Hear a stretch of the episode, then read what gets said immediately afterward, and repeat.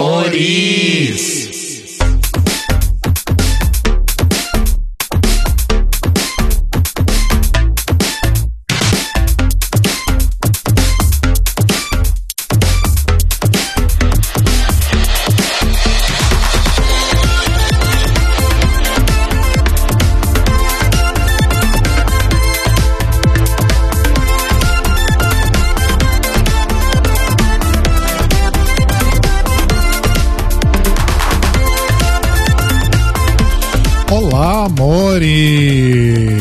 Estamos começando mais um The Library is Open ao vivo, em mais uma segunda, em mais um dia na internet.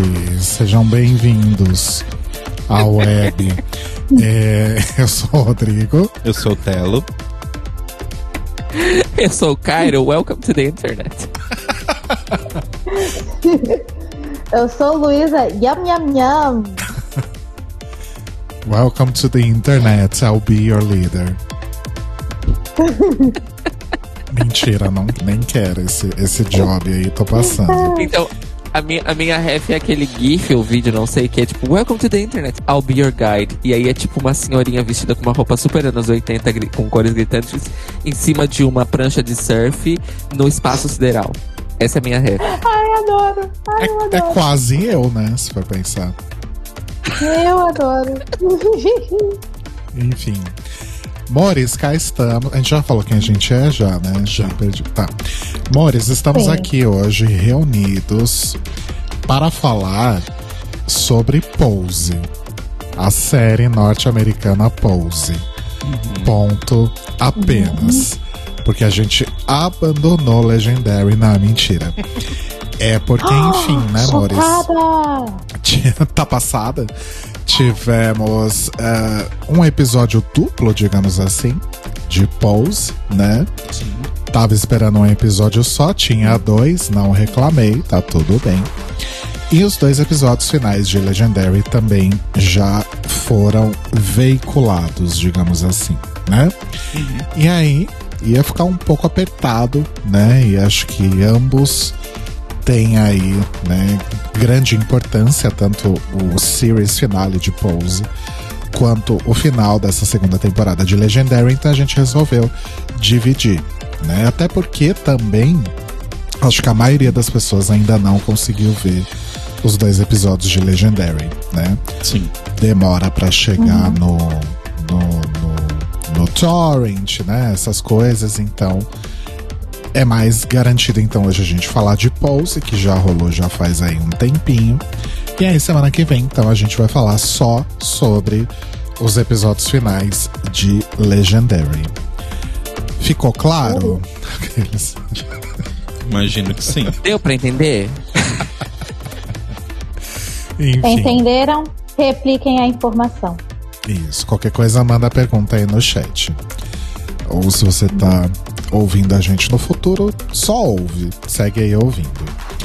Antes da gente começar, amores, os nossos recadinhos então de sempre. O The Library is Open transmite ao vivo toda segunda, às 21 horas do horário de Brasília, uma da manhã do horário de Lisboa, no YouTube, em youtube.com barra The Library is Open Podcast e na Twitch, twitch.tv barra Podcast. E aí no dia seguinte você pode ouvir no nosso site, thelibrariesopen.com.br, no YouTube, no seu serviço de streaming preferido ou no seu agregador de podcasts preferido. É só procurar a gente e assinar o feed. E se você ouvir a gente por streaming ou por agregador, aproveita e vai lá e dá uma notinha pra gente, né? Exatamente. E se você quiser ajudar a gente financeiramente, entra lá em apoia.se barra The Libraries Open e ajude a gente com a quantia que você conseguir. E caso vocês queiram conhecer outras pessoas maravilhosas que a gente recomenda, fica aqui as recomendações de Dragbox e Dakota, que estão fazendo aí a cobertura do Down Under para, é, como eu posso dizer, poupar a gente né, desse sofrimento. Finalmente vai acabar essa temporada do Down Under, graças a Deus, mas se vocês quiserem acompanhar a cobertura, vá lá no canal dos nossos amiguinhos, também acompanhe o Draw Race e o TNT Drag, que é no canal da Desiree Beck.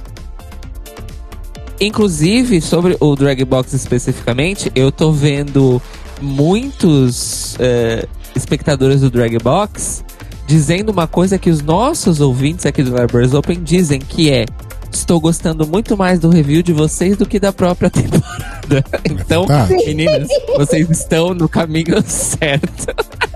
Exatamente, gente. Inclusive, a gente, nem, a gente nem conversou sobre isso, né? Trago essa conversa aqui pro ao vivo. Mas eu acho que talvez a gente nem precise fazer um episódio sobre o da Nanda, né? Drag Race Ah, da por favor, gente, vamos, Drag vamos Race da poupar as Nanda. pessoas. Da Nanda. A Nanda, aquela menina, fez 15 anos, tadinha. A Nanda não se preocupou muito Tão com a qualidade jovem. do Drag Race dela. É, Se for pra Tadinha escolher, a gente vai pra Espanha, né, amores? Ai, certeza?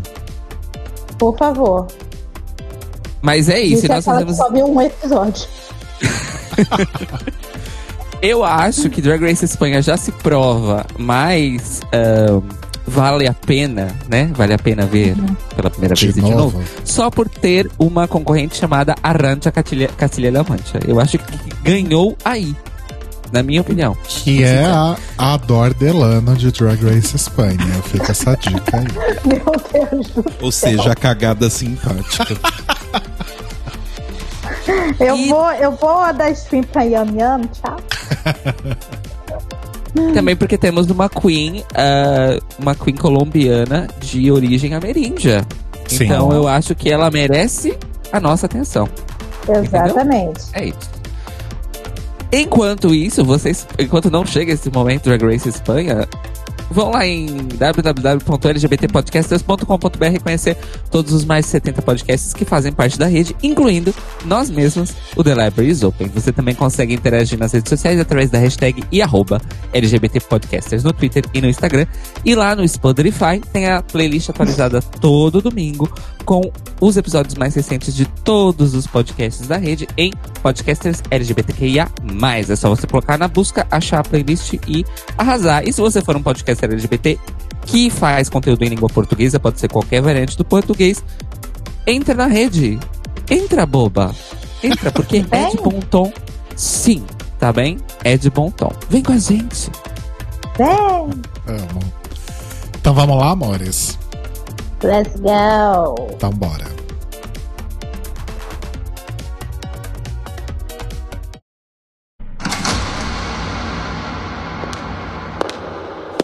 La categoría es...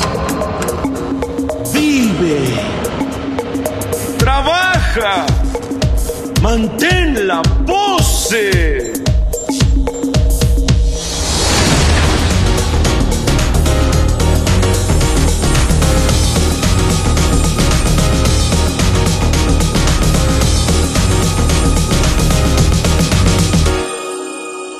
Já que a gente tava falando de Espanha, né? Exato.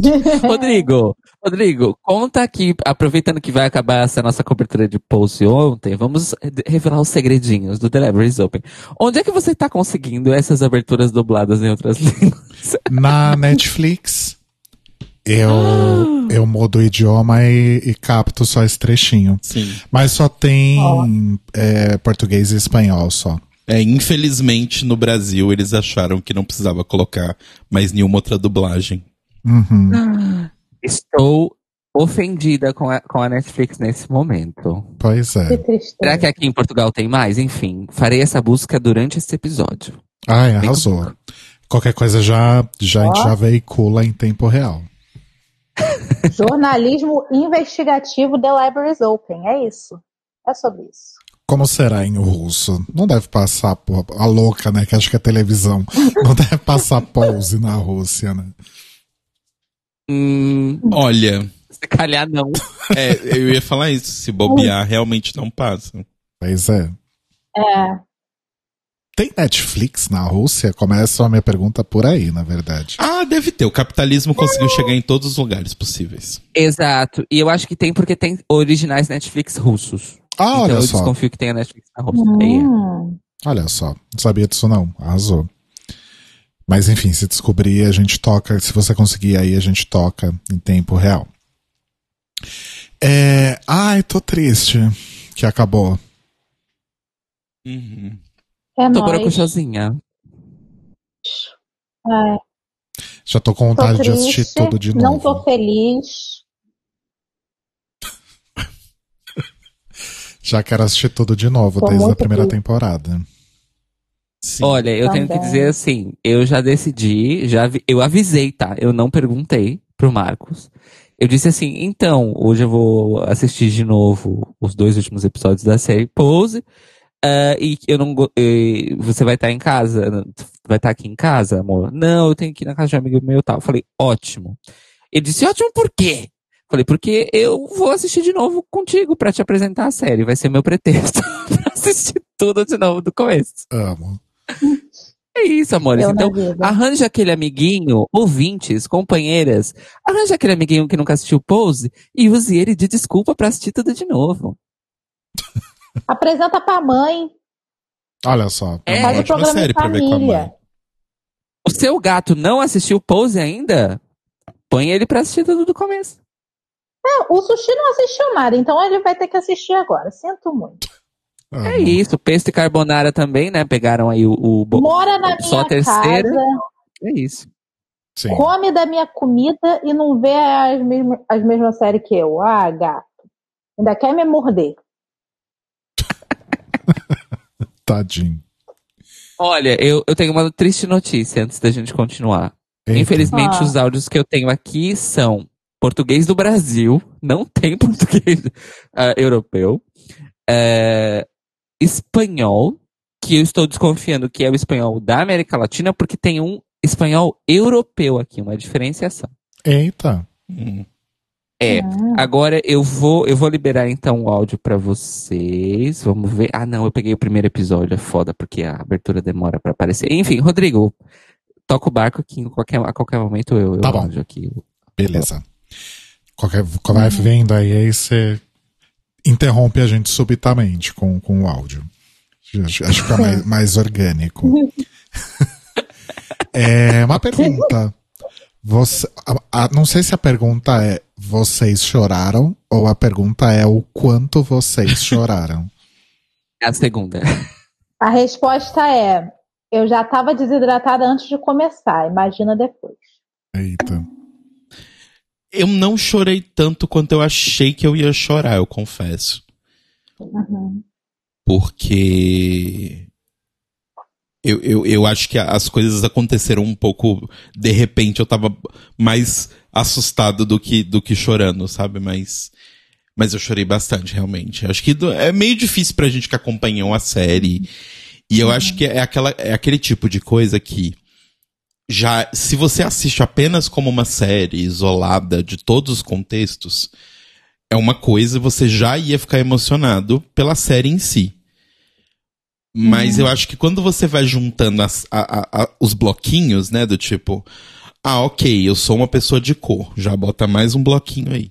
Eu sou uma pessoa LGBT, bota mais um bloquinho aí.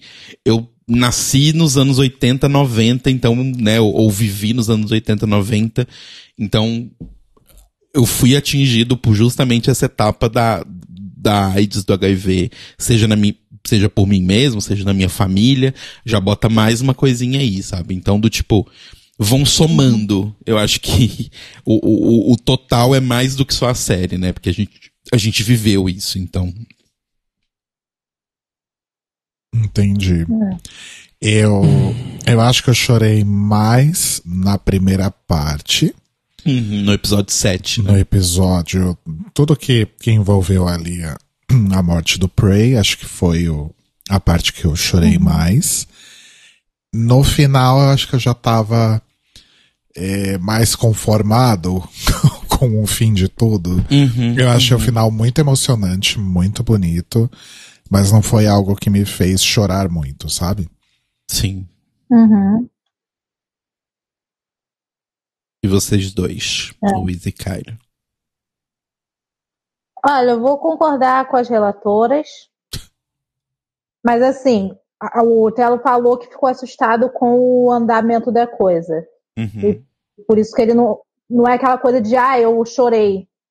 Eu choro por tudo. Então, eu tô assustada, eu choro. Eu tô triste, eu choro. Eu tô feliz, eu choro. Eu choro por tudo. Então, assim, foi choro do início ao fim. Mas foi aquela coisa. Teve o choro, nossa, que tristeza, mesmo já sabendo o que, que ia acontecer aqui o, com o Prey, né? Uhum. Foi aquele choro, ai, que tristeza. Aí vem o choro, ai, tá acabando. Aí vem o choro, ai, tô conformada. Ai, tem o choro, ai, acabou. E foi uns sete tipos diferentes de choro. Uhum. Cataloga todos eles aqui. Muitas nuances, né, amiga? Sim. É. É como uma cebola. Várias camadas. Entendi. Sim. É, só antes do Cairo falar rapidinho, mas assim, uma coisa que eu acho. A gente vai falar depois, acho que primeiro a gente pode enaltecer, enfim, a gente vai falando durante. Mas eu concordo muito com a Eve aqui que falou no chat que o pacing dos episódios estava um pouco caótico. Eu concordo e eu amplio isso um pouco pra temporada. Acho que quando a gente for tratando os pontos, eu, eu deixo isso mais claro. Mas eu acho que o meu problema com a temporada toda foi meio que a compartimentalização de assuntos. Tá, a gente vai, a gente vai chegar aí, eu tenho algo nesse. Opa! Opa! E, yam, Gente, voltou um pedaço da batata Ai, que tava que na minha garganta presa, voltou. Meu Deus. Eu amo Meu que eu Deus. descrevo todos os meus É, eventos exato. gástricos aqui pra vocês, né? É, mas eu tenho algo pra falar sobre isso, sobre esse episódio em particular, mas deixa o Cairo contar primeiro sobre o, o, o verter de lágrimas dele. Pois é, milagrimas. Então, eu chorei muito na primeira vez que eu assisti. Muito. Nos dois episódios. Mas no primeiro, Uhum. claro, porque claramente o primeiro episódio é a morte do Peitel, gente. Como é que você não vai chorar? Né? Uhum. Esse é o episódio de choro. Ehm, No segundo eu também chorei. A minha surpresa foi, hoje, eu, eu- na verdade, ontem eu tinha decidido que eu ia assistir hoje de novo, porque eu acabei assistindo semana passada, porque eu tava muito ansioso Uhum. ah, pra, pra assistir. Então eu assisti semana passada. Aí chorei uma, uma desgraçada, e aí ontem, eh, depois do trabalho, eu falei, ah, eu vou assistir amanhã, então, logo antes do, do podcast, pra eh, reavivar as memórias, né? Ter fresquinho na cabeça. Uhum. Pra minha surpresa, eu achei que, ah, na segunda vez que eu assisti vai ser tranquilo, né? Já, já chorei, já sei o que vai acontecer, já assisti, já li também sobre o episódio, já vi os comentários do pessoal no TV Time e tudo mais. Ai, ai, ai, me enganei tanto, né? Me enganei muito. Eu chorei tudo de novo, gente. Chorei tudo de novo. Que ódio que eu fiquei de ter chorado tudo de novo. Porque eu queria fazer uma, uma, eu queria assistir de uma maneira mais, tipo, analítica, né? Pra, pra pegar mais camadas. Ok, peguei mais camadas, é claro. Mas chorei, chorei de Uhum. novo. É, Enfim, chorei de novo. Foi, foi muito emocionante. É, o pacing caótico, concordo com tudo. Vários problemas de pacing. Entendo questões de produção. Entendo todos os problemas envolvidos na produção dessa última temporada. Uhum. Vou passar o pano, porque é aquela coisa. Eu acho pior a gente, a gente ler as pessoas falando, ai meninos, teve um pacing caótico. E a gente falar, não, não teve, foi perfeito. Do que falar, teve sim. Teve vários problemas, eles tiveram vários problemas, várias coisas, infelizmente, ficaram evidentes que hou- houveram problemas de produção, isso prejudicou edição, isso prejudicou roteiro, prejudicou muita coisa. Tá visível, tá visível. Foram coisas notáveis, foram coisas notáveis, eu acho, mas eu acho que apesar de tudo isso, não foi ruim e nem chegou Ah, não. nem perto de ser ruim. E eu realmente acho que essas coisas, apesar de terem sido notáveis, eu não acho que elas atrapalharam. Não, é, eu não acho que eu atrapalhou. juro que eu não acho que elas atrapalharam. Mas é só assim, se a gente fizer uma comparação do storytelling da primeira e da segunda temporada, tem uma queda. Enfim, né? A, despeito de qualquer outra coisa, tem uma queda. Mas eu concordo total. Não acho que estragou. Ah, tipo, ah, estragou a experiência. Não, não estragou, Não, gente. de jeito nenhum. O meu Não. medo, só ah, ao longo da temporada, é que a temporada tava meio esquisita, né? Tava meio parecendo que ia chegar num, num train wreck, assim. Então, meu medo era justamente o final. Mas acho que o final foi, assim, impecável, na minha opinião. Uhum. E é aquela coisa, né, gente? Considerando todas as, as intempéries que eles tiveram, sendo a maior delas Covid e as outras menores, tragédias e, e mortes na família de pessoas da equipe que simplesmente tiveram que sair, Uhum. é, Uhum. eu, eu ainda acho que eles fizeram um bom trabalho. Porque, gente, pensem uma coisa: Pose é um projeto que ele nasceu ambicioso, ele se executou de forma ambiciosa e ele acabou de forma ambiciosa. Sabe? Uhum. Eu- eu- eles não baixaram o tom ou o tamanho da coisa em nenhum momento. Então, quando você tem uma produção que é ambiciosa desse jeito e você, e você joga circunstâncias que atrapalham essa ambição, e mesmo assim eles conseguem fazer uma coisa de qualidade e manter a missão da série, manter, enfim, tudo que nós tínhamos antes, eu ainda acho que é um grandíssimo feito. É, eu posso dar um exemplo de uma outra série que era ambiciosa, queridíssima, de excelente qualidade, e foi atingida por, um, por uma alteração inesperada e afundou. Assim, mas afundou magistralmente. A Casa de Cartas. Quando aconteceu lá o escândalo do Kevin Spacey. Nossa, eu, eu Eles- nem vi a última temporada. Uhum. Eles não se recuperaram daquilo. Eles não souberam o que fazer com aquilo. Uhum. Outra série que infelizmente também foi atingida pelo mesmo problema de acusação de abuso sexual e nunca mais recuperou, inclusive eles até tomaram uma decisão correta, foi Transparent, Sim. que ao invés de fazer uma última temporada, a, a Jill decidiu fazer um, fi- um filminho musical pra concluir a história, porque, enfim, se eles fossem tentar fazer uma temporada, estender a história por 10 episódios, ia ser uma bosta, ia manchar mais do que a, a série já estava manchada, Uhum. entendeu? Uhum. Uhum. É, então, assim, eu acho que, olhando esses exemplos de séries ambiciosas e que foram consideradas ali pioneiras e tudo mais, etc., eu acho que Pose ainda se saiu muito bem. Uhum. Muito, muito bem. Sim. Uhum. É, então, eu acho que esse, esse mérito ninguém pode tirar da série, apesar, enfim, de pacing bizarro, etc e tal. Isso posto, o pacing bizarro, pra mim, nesses dois últimos episódios especificamente, ele cumpriu uma função, porque esses dois últimos episódios, se eu não me engano, eles foram escritos ah, coletivamente Sim, por todo todos, os, mundo. todos os roteiristas. É, o que eu achei uma decisão muito ótima, ah, ao contrário do que senhorita Ryan Murphy costuma fazer, que é, não, eu vou escrever o último episódio desta série. Não. Steven, o Canals falou assim, amores, que tal a gente escrever isso todo, todo mundo junto? Porque todos nós escreveram, escrevemos essa história, acho que todo mundo tem que escrever, escrever esse final. Primeira decisão acertada. Segunda decisão acertada, colocar o foco desses dois últimos episódios na missão da história que eles queriam co- contar e não necessariamente em cumprir expectativas que as pessoas pudessem ter em relação ao final da série. Não sei se, se vocês conseguem entender o que quer dizer. Porque eu acho que o comprometimento que eles tiveram em mostrar aquele momento histórico e também ligar aquele momento histórico do HIV com a conclusão da história dessas pessoas, ou pelo menos a parte da história dessas pessoas que a gente pôde acompanhar, eu achei que foi uma decisão também correta da parte deles. Uhum. De mostrar, olha, lembra aquilo que a gente estava falando na primeira temporada?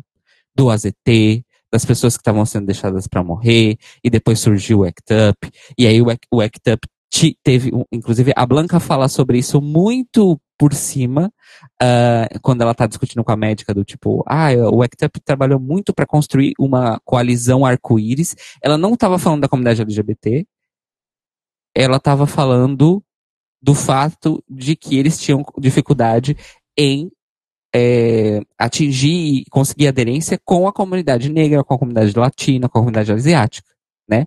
Ainda era uma coisa muito embranquecida no começo, mas aí ao longo daquele- daqueles anos eles conseguiram. E esse comentário que a Blanca faz é uma coisa que é refletida nas imagens da reunião que a gente tem ah, depois. Porque na nas primeiras reuniões que nós vimos na segunda temporada, eram muita, era muita gente branca. E pouca, pouca gente preta, pouca gente latina. Uhum. É, então, isso é outra coisa que eles tomaram o cuidado. Olha, é um detalhe, mas é um cuidado, porque é um fato histórico importante naquele momento. E isso faz parte também dos fechamentos, de, de tudo que a série se propôs a contar. Então, enfim, é, vocês já podem perceber que eu gostei. Eu gostei muito. Mas assim, muito, muito, muito. Uhum. Muito. Mas pera, cara, eu, eu fiquei com uma dúvida. Você gostou Hum. ou você não gostou do, do final? Então, eu não gostei. eu amei. A louca. É, só mais uma coisa sobre esse, esse lance do pacing dos episódios e tudo mais. É, eu achei, eu não sei se necessariamente a segunda parte, mas eu achei a primeira parte do episódio muito. Não, não, não sei nem se é bom ou nem se é ruim, acho que foi uma escolha. Mas eram várias cenas super curtas que iam meio que se resolvendo nelas mesmas. Vocês tiveram essa impressão também? Você Hum, diz do episódio 7, o do, o do Prey. Isso. Hum. Eu acho que era tudo muito curtinho e tudo meio que se resolvendo muito rapidamente, sabe? Uhum. Eita, quem Eita. voltou? Luísa. Luísa Martins. Seja bem-vinda, Luísa. Eu? Eu não vi que você tinha caído, desculpa. Então, eu, Tudo bem? eu não sei se eu senti isso do episódio em Yes. si. Mas eu, eu- é o que eu falei, eu senti isso um pouco da temporada, sabe? Porque é do tipo. É, eu sinto que eles deixam assuntos morrerem muito em episódios e só vão resgatar eles no episódio sobre aquele assunto. Sabe? Do tipo, ficam episódios sobre o assunto, tipo, por exemplo, o episódio 7, ele foi sobre a epidemia e tal, foi todo focado nisso. Só que eu acho que o que aconteceu no episódio 7 poderia ter acontecido durante toda a temporada. Sabe? O lance de que tá aparecendo um novo coquetel e esse coquetel tá sendo distribuído só para pessoas brancas. E sabe? E do tipo não tá sendo Sim. distribuído para pessoas negras, para pessoas latinas. E aí a Blanca vai atrás, e aí o Preitel vai atrás, e aí a Jury ajuda eles aí atrás. Eu acho que aqueles primeiros minutos ali do episódio 7, ele poderia ter sido durante a temporada. O que me incomoda só do, do que eu falei do pacing, assim, resumindo toda essa questão, é essa compartimentalização dos assuntos. Sabe? Eu entendo quando você tem um assunto muito específico, é, por exemplo, tratar sobre a vida inteira da Electra. Tratar sobre a vida inteira do Preitel. Mas quando você tem assuntos mais gerais, é, episódios mais gerais, eu acho que essas coisas podiam ser um pouco mais diluídas durante eles. Sabe? Meu problema é que tudo parece que acontece em um único episódio, e aí eu acho que dá essa sensação que você falou, de cenas muito rápidas que resolvem tudo de uma vez, porque parece que é tudo muito simples. Uhum. Sabe, acho parece que é meio tipo assim, isso. Não, é um absurdo, não tem pessoas negras, não tem pessoas latinas no negócio. Vamos lutar contra isso. Aí tem uma cena de cinco minutos dele sentando com a médica e falando: olha, isso é errado, tem que acontecer. Aí a médica fala: pô, é verdade. E aconteceu. Sabe, do tipo, você não tem o desenvolvimento da luta que realmente foi isso acontecer. Porque em tela parece muito rápido. Uhum. Uhum. Ah, faz sentido. Mas eu fiquei super com essa impressão, assim, que as coisas iam. Uma cena ali rapidinha, pá, resolveu. Já começa a outra cena, pá, resolveu, sabe? Uhum. É, É, eu acho, eu, eu acho que essa sua impressão, Rô, é, é aquilo que eu, que, eu, que eu gostei do episódio, e, mas que também entra na questão do pacing caótico, do ritmo caótico, que é, eles estavam, eles resolveram que esses dois últimos episódios ia ser, nós precisamos mostrar para pessoa, as pessoas que essas coisas aconteceram. Uhum. Uhum. Eu acho que foi muito tipo, nós precisamos fazer isso. Como é que nós Justo. vamos fazer isso? Hum, dá pra fazer isso desse jeito. Então vamos fazer desse jeito. Igual a história do. E, e, na verdade, assim, o, o- é muito louco, porque todas esses, todos esses momentos são coisas que aconteceram de verdade. Pessoal no- na, na- no, no TV Time chocado que a. Primeiro, a história lá do Game Squire é real e aconteceu tanto no New York Gay, Game Squire quanto no San Francisco Game Squire. Eles tomaram a mesma atitude naquela época, das pessoas de preto e as pessoas de branco, sabe? É, aquilo aconteceu. Aquilo aconteceu de verdade. O protesto das cinzas e que teve mesmo uma mãe que levou o corpo do filho e jogou na frente lá, isso aconteceu de verdade. Então, assim, eu acho que eles. O comprometimento deles com isso, apesar de, de ter custado justamente o ritmo, e ficou essa impressão mesmo, né, que você disse, Uhum. Eu acho que foi uma coisa deles falando, a gente é isso, a gente precisa mostrar para essas pessoas que nós estamos contando essa história desses personagens, mas esse contexto que esses personagens viveram aconteceu factualmente. E faz menos de 30 anos, Uhum, uhum. sabe? É, sim. Eu, eu acho que ficou meio é, é, essa mensagem. E eu acho que nesse ponto de vista, acho que eles foram eficientes em passar essa mensagem, contar essa história. Mas a Luísa caiu antes de falar do choro, Luísa.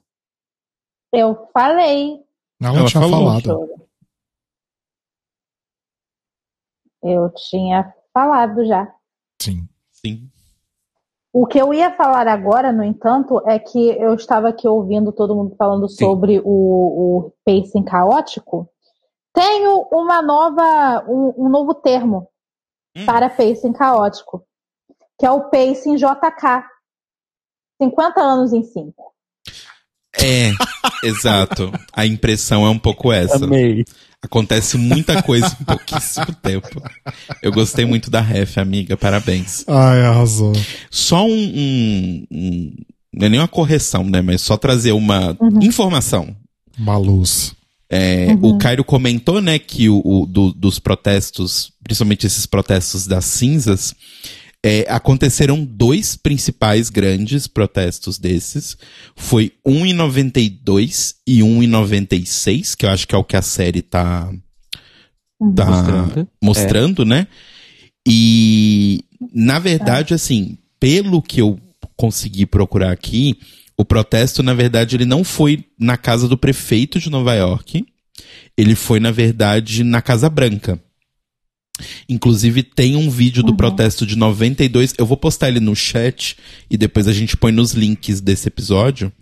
Mas é um, um vídeo do protesto de 92 na Casa Branca, lá dos Estados Unidos. E. Mas só essa. Não é nenhuma correção, mas só essa informação aí que foram dois principais. E realmente rolou o negócio do corpo, rolou tudo mais. Uma adição, né? Exato. Arrasou. É, esse negócio do. O Cairo falou do. Do Game and Squire.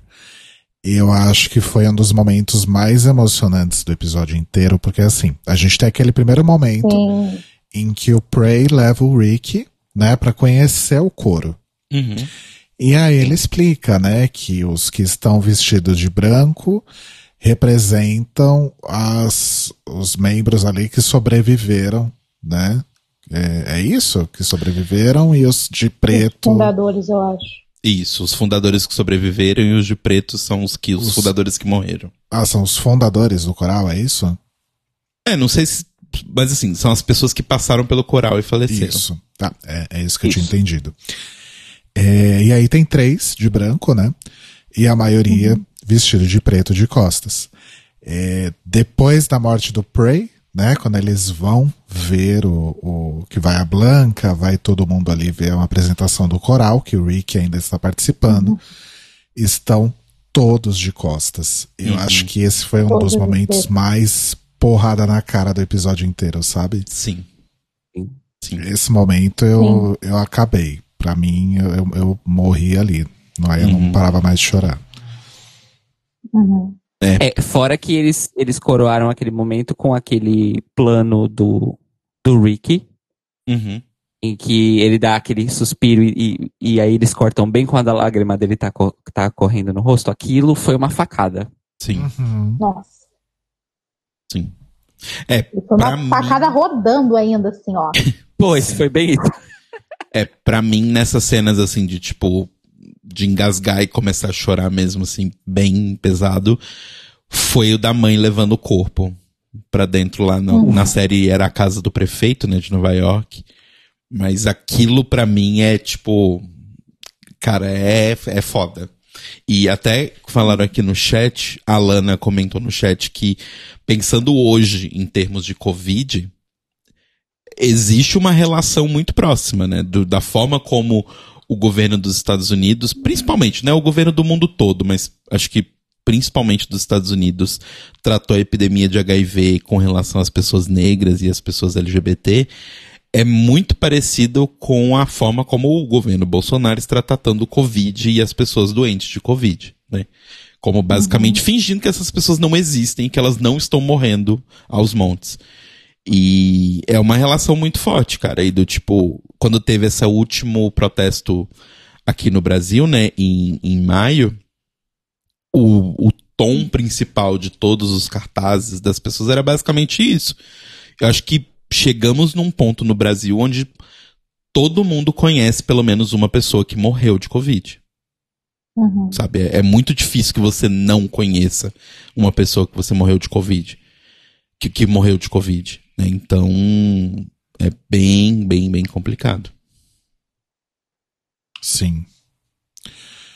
Bom, é, então só para. Rodrigo, rapidinho, antes de, antes de você continuar. Hum. O Fernando Roberto deu uma dica muito importante aqui, é, que é o documentário How to Survive a Plague, que conta mais em detalhes esses protestos do, do ACT UP. Ah, e eu já assisti esse documentário, é muito, muito bom. Arrasou. Ah, arrasou, quero ver. Uhum. É, bom, só para a gente puxar um pouco aqui mais da, da cronologia, é, a gente tem então o lance do, do coquetel, né? É, então, uhum. até esse momento, né, eu acho que Pose realmente cobre muito bem todas essas fases, né? Uhum. Porque quando o Pose começa, é, se não me engano, começa ali 89. em 80, 89? Isso. Então, quando o Pose começa, é, HIV e AIDS ainda era uma coisa um tanto quanto uh, nebulosa, digamos assim, né? Era algo é. que já estava rolando ali desde o comecinho dos anos 80, uhum. né? E, enfim. Nenhum acho... famoso branco tinha morrido ainda. Bom ponto. E eu acho que apesar. Quer dizer, não é bem assim. Nenhum famoso branco tinha morrido que se sabia. É, né, que se sabia. E que, na verdade, nós ficamos sabendo é. 20 anos depois. Sim, mas assim, o que era público, nenhum deles tinha morrido, logo não era um problema. Que é o caso Exato. do Rock Hudson, por exemplo, né? Uhum. E do Liberati. Ah, o Liberati também, é verdade. Enfim, é, o que eu quis dizer com, com Nebuloso é porque, assim, é, até então já haviam acontecido alguns, algumas descobertas, ainda que parcas, né, da ciência em relação ao que era a doença, o que era o vírus, o que era a imunodeficiência. Só que, né, pro olhar público, continuava sendo a peste gay, né? Só os gays que pegam isso, isso é uma doença para matar os gays, né? Então, aquele mesmo estigma lá do comecinho dos anos 80 ainda se perdurava aí até 1989, né? Uhum. E nessa época em que começa a série não existia nenhum tipo de tratamento at all. Se eu não me engano, o AZT ele aparece mais ou menos por aí, 89 e 90, tô certo? Ui, tem que dar uma pesquisada, mas eu vou dar uma olhada aqui e eu volto com a informação. tá. É, mas enfim, o AZT foi a primeira coisa assim que se surgiu como uma possibilidade de tratamento e que se provou um fracasso, né? E a gente tem é. isso durante a série, isso é explorado durante a série também, né? E a gente vê o aumento da taxa é, de, de mortos, né, por AIDS, muito concentrado ali na comunidade negra, na comunidade latina LGBT. Luísa caiu de novo. E, enfim, então a gente vê a coisa evoluindo, né? A gente vê o, o, o fechamento dos estabelecimentos ali considerados perigosos, né, para contaminação pela doença, então saunas, boates, sex clubs, etc. E aí então a gente chega nesse momento que é o surgimento do coquetel, né? Que foi um, uma. Acho que foi a primeira vez, né, que algum tratamento realmente se mostrou de alguma forma efetivo. Sim, eu tô olhando aqui o, o início do uso do AZT, ele estava sendo pesquisado antes, mas o início do uso dele foi em 1990. Ah, então é isso mesmo, é bem a época que a série pega mesmo. Arrasou. E aí, então, em 94, mais ou menos, é que começam a surgir os testes, então, pro coquetel. Isso. Que eu acho que, eu, eu não sei realmente, eu acho que não são exatamente os mesmos, as mesmas substâncias dos, dos medicamentos usados hoje em dia, mas o princípio era mais ou menos o mesmo, né? Sim, sim, sim. Só que naquela época você ainda tinha muito, porque assim, eram remédios, né? Eram vários remédios, por isso um coquetel, para atacar o negócio. Só que assim, era um coquetel efetivamente de vários remédios. Se você junta vários remédios, você tem vários ah, substâncias sendo colocadas ali no seu corpo, que elas têm, obviamente, os seus benefícios, mas, né, lembra de bula de remédio? A parte dos sintomas adversos? Imagina isso de 10 substâncias, sabe? Então é, é complicado. Uhum. Mas enfim, isso é algo que ao longo do tempo também foi evolu- ev- evoluindo e hoje a gente tem tratamentos com, com efeitos colaterais mínimos, né? Exato. Enfim. Então, é, é legal que a, a série faz esse caminhozinho, né? E é justamente no surgimento aí do coquetel que a gente começa a ter, que a série nos dá esperanças, né? Que vai ficar tudo bem com todo mundo. Vai ficar tudo bem com a Blanca, com o Preytel. Tanto que ele se recupera super, super bem, né? Ele tava numa condição bem crítica ali no hospital. E ele fica super ok, né? Sim. o olho dele se recupera, ele consegue sair, fazer as coisas dele, participar do coral. Aí depois ele vai lá no ball, né, com a com a Blanca para a categoria de lip sync, que aí depois a gente entende que aquilo era meio que a despedida dele, né, de tudo. Mas até então não sei vocês, mas eu não tinha atinado isso. Pra mim ele tava só realmente seguindo a vida, né? Porque tem até aquela conversa dele com a Blanca que eles falam, né? Que, que eles estão super bem com o uso do coquetel e é que agora eles querem realmente. Eles realmente têm essa possibilidade de voltar a fazer planos, né? De viver uma vida plena. Sim. E o Prey fala uma coisa que é muito legal, que agora eles podem até fazer escolhas, né? Então, ah, hoje eu não quero fazer nada, hoje eu quero sentar e assistir The Young and the Restless, né? Vou ficar aqui no sofá vendo TV, né? Não tem aquela coisa de preciso viver o pouco tempo que me sobra, né? Sim. Esse diálogo eu achei muito, muito foda E também. tem, e tem até uma, uma coisa que eles também. Eu não lembro se é nesse momento ou em outro momento, que pra mim é muito bonito, que é do tipo. Você para de ter aquele medo paralisante de que você tem uma sentença de morte, né, pra você. E você passa a ter um outro medo, que é do tipo. Ah, é verdade, eu posso estar atravessando a rua e morrer atropelado. Sabe, do tipo. Você. Parece que, tipo, essa carga de que você vai morrer disso sai um pouco, sabe, do seu ombro. E você volta a viver como uma pessoa normal, que pode morrer de qualquer outra coisa. Sim. E apesar disso ser, parecer ser uma coisa horrível, na verdade eu consigo imaginar que é uma sensação muito boa. Sabe? Que eu acho que é um pouco. A minha tia, eu tenho uma tia que sobreviveu de câncer, um câncer que voltou, tipo, quatro vezes pro corpo dela. Voltou quatro vezes, tipo, forte. E ela tá bem hoje em dia, mas uma das coisas que ela fala é isso. Ela fala, tipo, ah, depois que eu sobrevivi, tipo, e, e eliminei de vez e tal, o câncer, tipo, não é como se eu me sentisse mortal. Pelo contrário, eu me sinto mortal. Só que eu sei que eu vou morrer de outra coisa e não vai ser de câncer. Sabe? Do tipo, é uma leveza de saber que, ok, eu posso morrer de qualquer coisa, mas não vai ser essa merda dessa doença que vai me levar. Isso, eu imagino que seja uma sensação leve. Uhum. Sim. É. É uma outra coisa também interessante de, de recortar disso é quando a Blanca diz, né, que inicialmente ela tem receio, né, de entrar nos testes do coquetel porque ela tá bem, né? Uhum. Então ela pensa em duas coisas, né? Es- Essa vaga poderia ser de alguém que esteja precisando mais, né? E ela também tem medo de que esses testes sejam é, similares a um, um- um- um programa lá que ela cita, que eu não anotei o nome, que era de, de testes, né? De, de medicamentos contra a sífilis, em que 600, 600 pessoas negras morreram. Sim. Provavelmente porque foram administradas só o placebo, né? Enfim. Uhum. Uhum.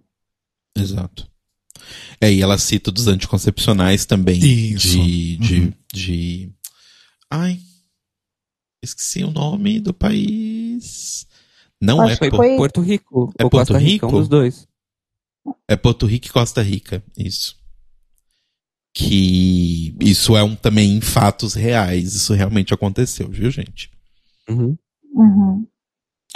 Mas aí, eventualmente, né, com o apoio lá do, do Christopher, ela acaba aderindo, né? E, e que Sim. bom. É, e o Christopher faz uma, uma, uma observação que eu acho que pra gente pode até parecer óbvia, mas eu acho que é interessante a série colocar isso, ainda mais em momentos onde, né, vacina, covid, etc. Que é, então, esse remédio é para tratar as pessoas em qualquer estágio da contaminação.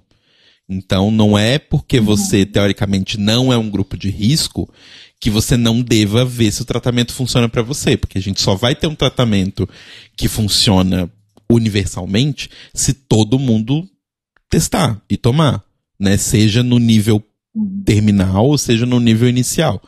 Que é a mesma coisa que a gente tá falando sempre da vacina de Covid, né? Do tipo, não é porque você não é um grupo de risco, porque você não tem comorbidade, ou porque você não é uma pessoa com mais de 50 anos, que você não deva tomar a vacina.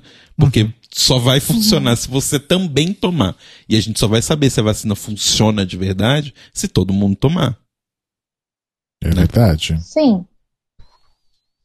É verdade. Portanto, tomem vacina. Exatamente. Exatamente. Chegou a sua hora, Tomem vai lá e vacina. toma. Oi? Chegou a sua hora, vai lá e toma. Para de frescura. Exatamente. E não fica fazendo sommelier de vacina, não, querendo escolher é, laboratório. Toda a vida tomando vacina, agora quer, ai, não tomo essa, só se for a outra. Ah, minha Eu sempre, filha. eu sempre lembro de desse Deus. momento quando a pessoa fica falando essas coisas de sommelier de... Sorte que ninguém fez esperto de mim ainda. Mas se alguém vier ser sommelier de vacina perto de mim, eu vou ser bem aquele meme do tipo, Karen, there are people who are dying. Não, e aquela coisa, né? O pessoal, Uhum. pessoal, cheira K no banheiro da boate. Toma MD de garrafa de desconhecido na rave. Beija um monte de gente na micareta. Mas não, eu não quero aquela vacina, eu quero aquela outra. Aham. Sei. Sei bem. Tô lembrando Olha- de um vídeo que eu até falei com, com vocês antes da gente entrar ao vivo, que era uma garota falando. Pessoal fala mal da vacina, que não confia na vacina, que pipipipopopó. Só que chega, pega o trem, aí passa um cara vendendo iogurte no trem, a pessoa compra iogurte no trem, porque é super confiável. Aí a pessoa vai no mercadinho tal, eu não lembro agora qual era o nome do mercado, acho que era Mercado Cristal. Vai no Mercado Cristal, compra carne no merca- Mercado Cristal, faz uma churrascada para a família toda, super confiável. Procedência, ó, 10. Agora a vacina, né? Só toma se for a fulana de tal. A AstraZeneca eu não quero porque eu não quero ter reação. Ai, gente, É um cu, né? Olha, o, o Júlio Ponce, nosso querido Júlio Ponce, beijos pro Júlio Ponce. é, hoje ele disse uma verdade no Twitter que ele falou assim, gente, a vacina boa se chama AQTP. A que tem no posto. Essa é a vacina boa. Sim. Pois é. Exato. E assim, esse lance de reação, é, eu entendo que algumas pessoas possam ter. Eu, por exemplo, tomei AstraZeneca não tive nada, só dor no braço, porque é, é o básico de uma vacina que você toma no braço. Exato. né? Se eu não desse tive, dor eu no braço, tive um seria festival de estranho. reação. Você teve reação, Lu? Eu tive um festival de reação. Foi tipo, Na hora, ok, foi só o braço doendo. Daqui a pouco, senti calafrio, fiquei com febre, não conseguia levantar da cama. Mas tá tudo bem, porque eu estou protegida. Ou pelo menos Exato. um pouco, né? E assim, Porque protegida mesmo só depois da segunda dose. e esse povo nunca tomou vacina pra gripe, pra febre amarela, pra essas coisas, porque elas também dão reação. Gente, Uhum. a reação da BCG é uma fucking cicatriz. Então, Sabe? que para algumas pessoas, eu aqui, por exemplo, que tem problemas com, com cicatrizes, né? Que eu tenho. Como é que chama o negócio que eu tenho, amor? Queloide. Isso, queloide. Qualquer cicatriz em mim é uma cicatriz bem maior. Então a minha BCG, ela é gigantesca no braço, gente. E tô aqui viva. Pois é. Há 25 anos tem esse troço no meu braço e não morri. 25? Você tomou com quantos anos? 5. Eu acho. Você não tem 30. Eu tenho Aqueles, né? 32. Fake sete. Mas é como diz a música, né? Permita que eu mesma fale, não as minhas Não as cicatrizes. minhas cicatrizes, exatamente. É isso. É isso aí. Sobre isso. Onde a gente tava, que eu já me perdi completamente. Tá. É, aí vem o plot twist da história, né? Que o Rick procura o, o Prey, né? Eles estão lá depois de uma reunião do coral. E aí eu já achei, na verdade, que ia rolar algum trelelê ali, né? Pensei que eles iam, de repente, reatar o relacionamento. Mas, na verdade, o, o Rick, né, eles têm uma conversa sobre planos, ah, o que, que você tá afim de fazer e tal, não desista dos seus sonhos, né? Reaja a sorte.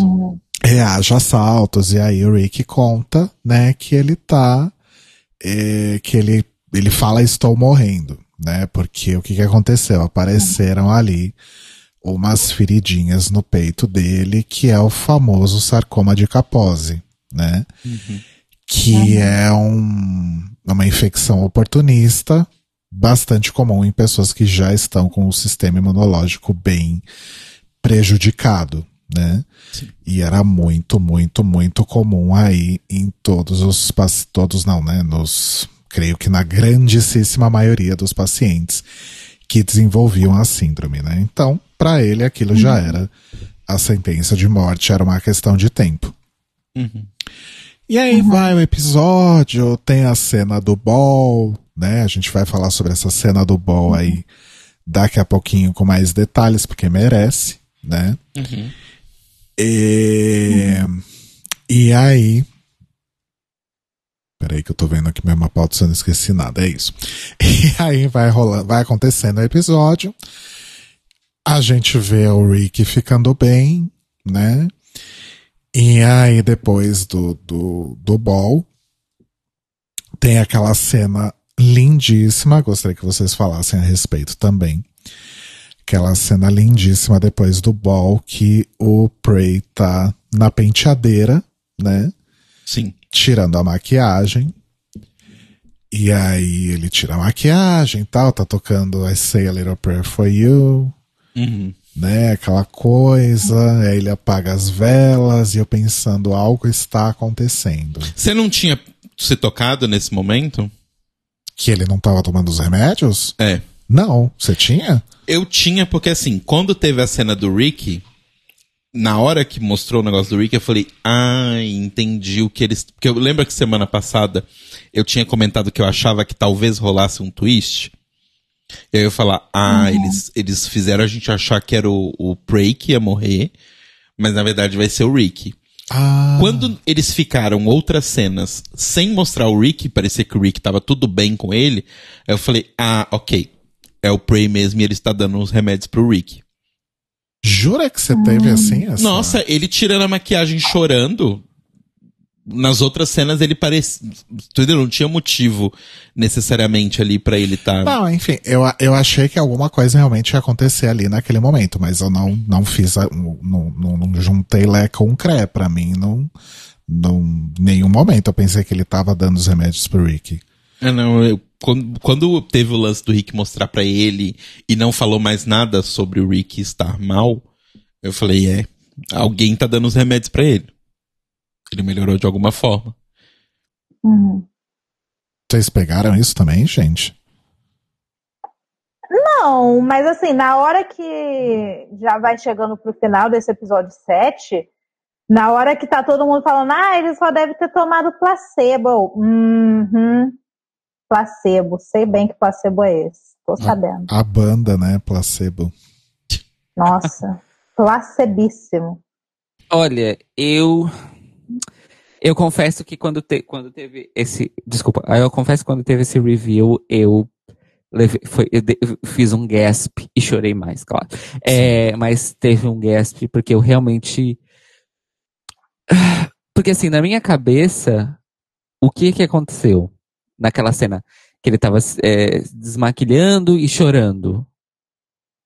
Eu pensei. Hum, tem alguma coisa errada. Mas eu ainda não tinha entendido o que era a coisa errada. Entendeu? Entendi.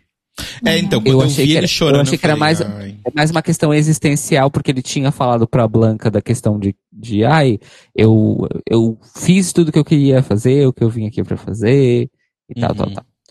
É, então eu, eu achei que, na verdade, era uma questão existencial do tipo, ai, ok, e agora? O que, que vai acontecer? O que, que eu vou fazer comigo mesmo? Uhum. Agora que eu vou viver quando eu achei que não ia. Eu pensei mesmo por esse lado existencial, justamente porque eles já tinham tido aquela conversa, né? Antes. Uhum, uhum. Mas, Uhum. a hora que o Ricky chega e Nossa. fala Hey Pray Tell, eu pensei, ah tá, ele morreu. É. Na hora que ele chega, eu, eu, eu- aí é que eu percebi que ele tinha morrido. Só que eu não tinha ligado os pontos dele, tá, dele ter dado o remédio pro Ricky, entendeu? Uhum. Não Uhum. liguei, não liguei Uhum. mesmo. O que a minha cabeça me levou é do tipo, ele sentiu que ele ia morrer, ou ele sabia que ele ia morrer, ou ele quis morrer, alguma, sabe alguma coisa mais mística? Chegou quem Essa faltava. foi a Sabe minha. aquele momento. Oi? Chegou quem faltava. É ele, é ele, é o momento. He is the moment. Vem cá, velhinha, vem. Eu tava falando que. Eu cortei o Cairo também, desculpa. Fala, Cairo. Não, termina, termina, por favor. Não, que eu ia falar que teve aquele momento também que eles tentaram até botar o, o Rick no, no programa, né, do, dos testes. Sim. E, não aí ele tavam tava abrindo. revoltado porque não era como se ele fosse melhor do que ninguém. Eu acho que foi ali que ele que ele deve ter tomado a decisão, tipo, ah, foda-se também. Uhum. Vou dar o, o remédio pro garoto que ele. Acho que ele vai fazer uma vida mais produtiva que a minha, sei lá. Uhum. Não sei como ele pensou, mas enfim. Acho que foi naquele momento. Foi aquele. Entendi. É. Posso só fazer um comentário que talvez eu seja muito criticado? Hum, Mas assim, eu não Uhum. estou falando que foi ruim, tá? Não estou atribuindo um juízo de valor. Em nenhum Uhum. momento eu acho que isso estraga a experiência, tanto porque nesse momento também eu chorei bastante. Mas eu acho que as cenas de revelação, né, que mostra ali o momento em que a gente, que o Rick se toca e a gente se toca junto, que aqueles remédios eram os remédios do Prey, eu achei super Scooby-Doo aquela cena, não precisava, né? porque é aquela coisa de, ah, então tal coisa, aí mostra um flashback.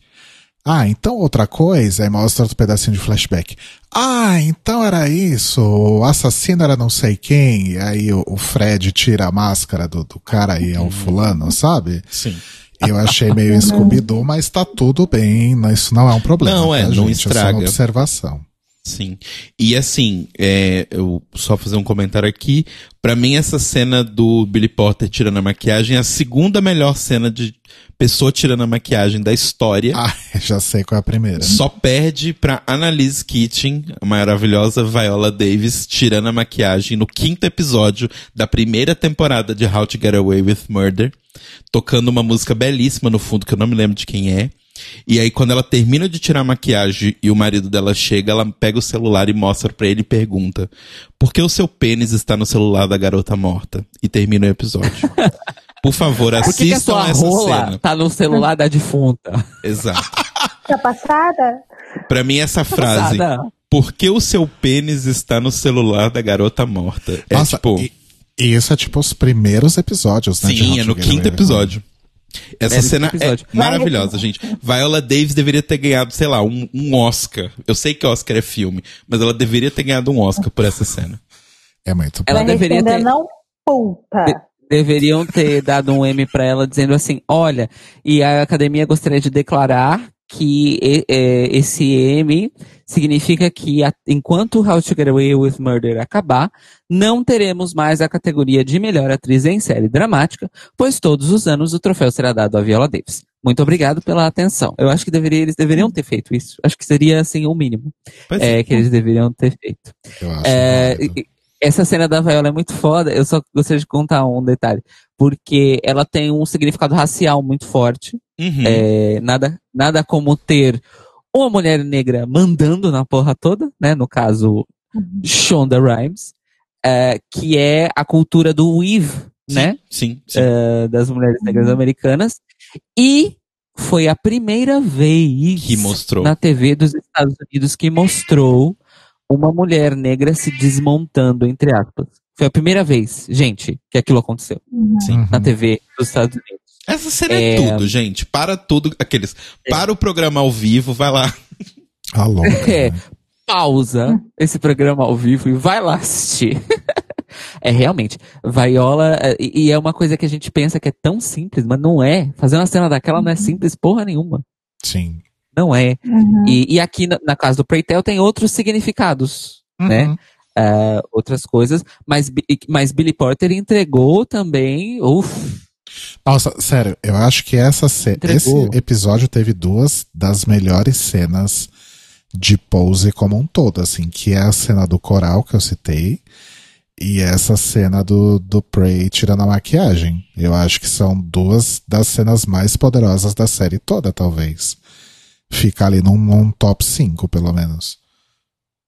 Uhum. Eu acho também. Eu acho, eu acho que é interessante, a gente falou do, do, do ritmo do episódio, dos problemas narrativos e tudo mais, mas ainda assim, tem muitos momentos nesses dois últimos episódios que são series best, que são momen- melhores momentos da série.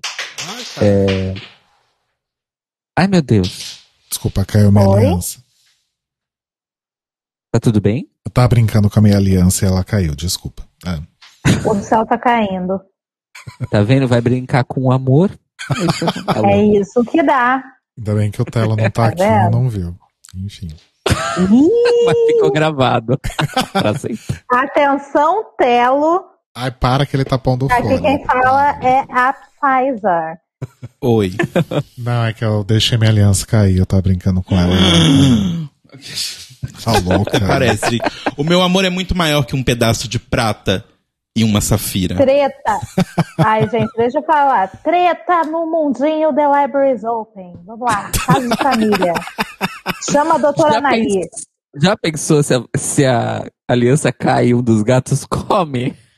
Não, Eles não são nem comem as coisas, eles costumam mais brincar com elas. Eles brincariam.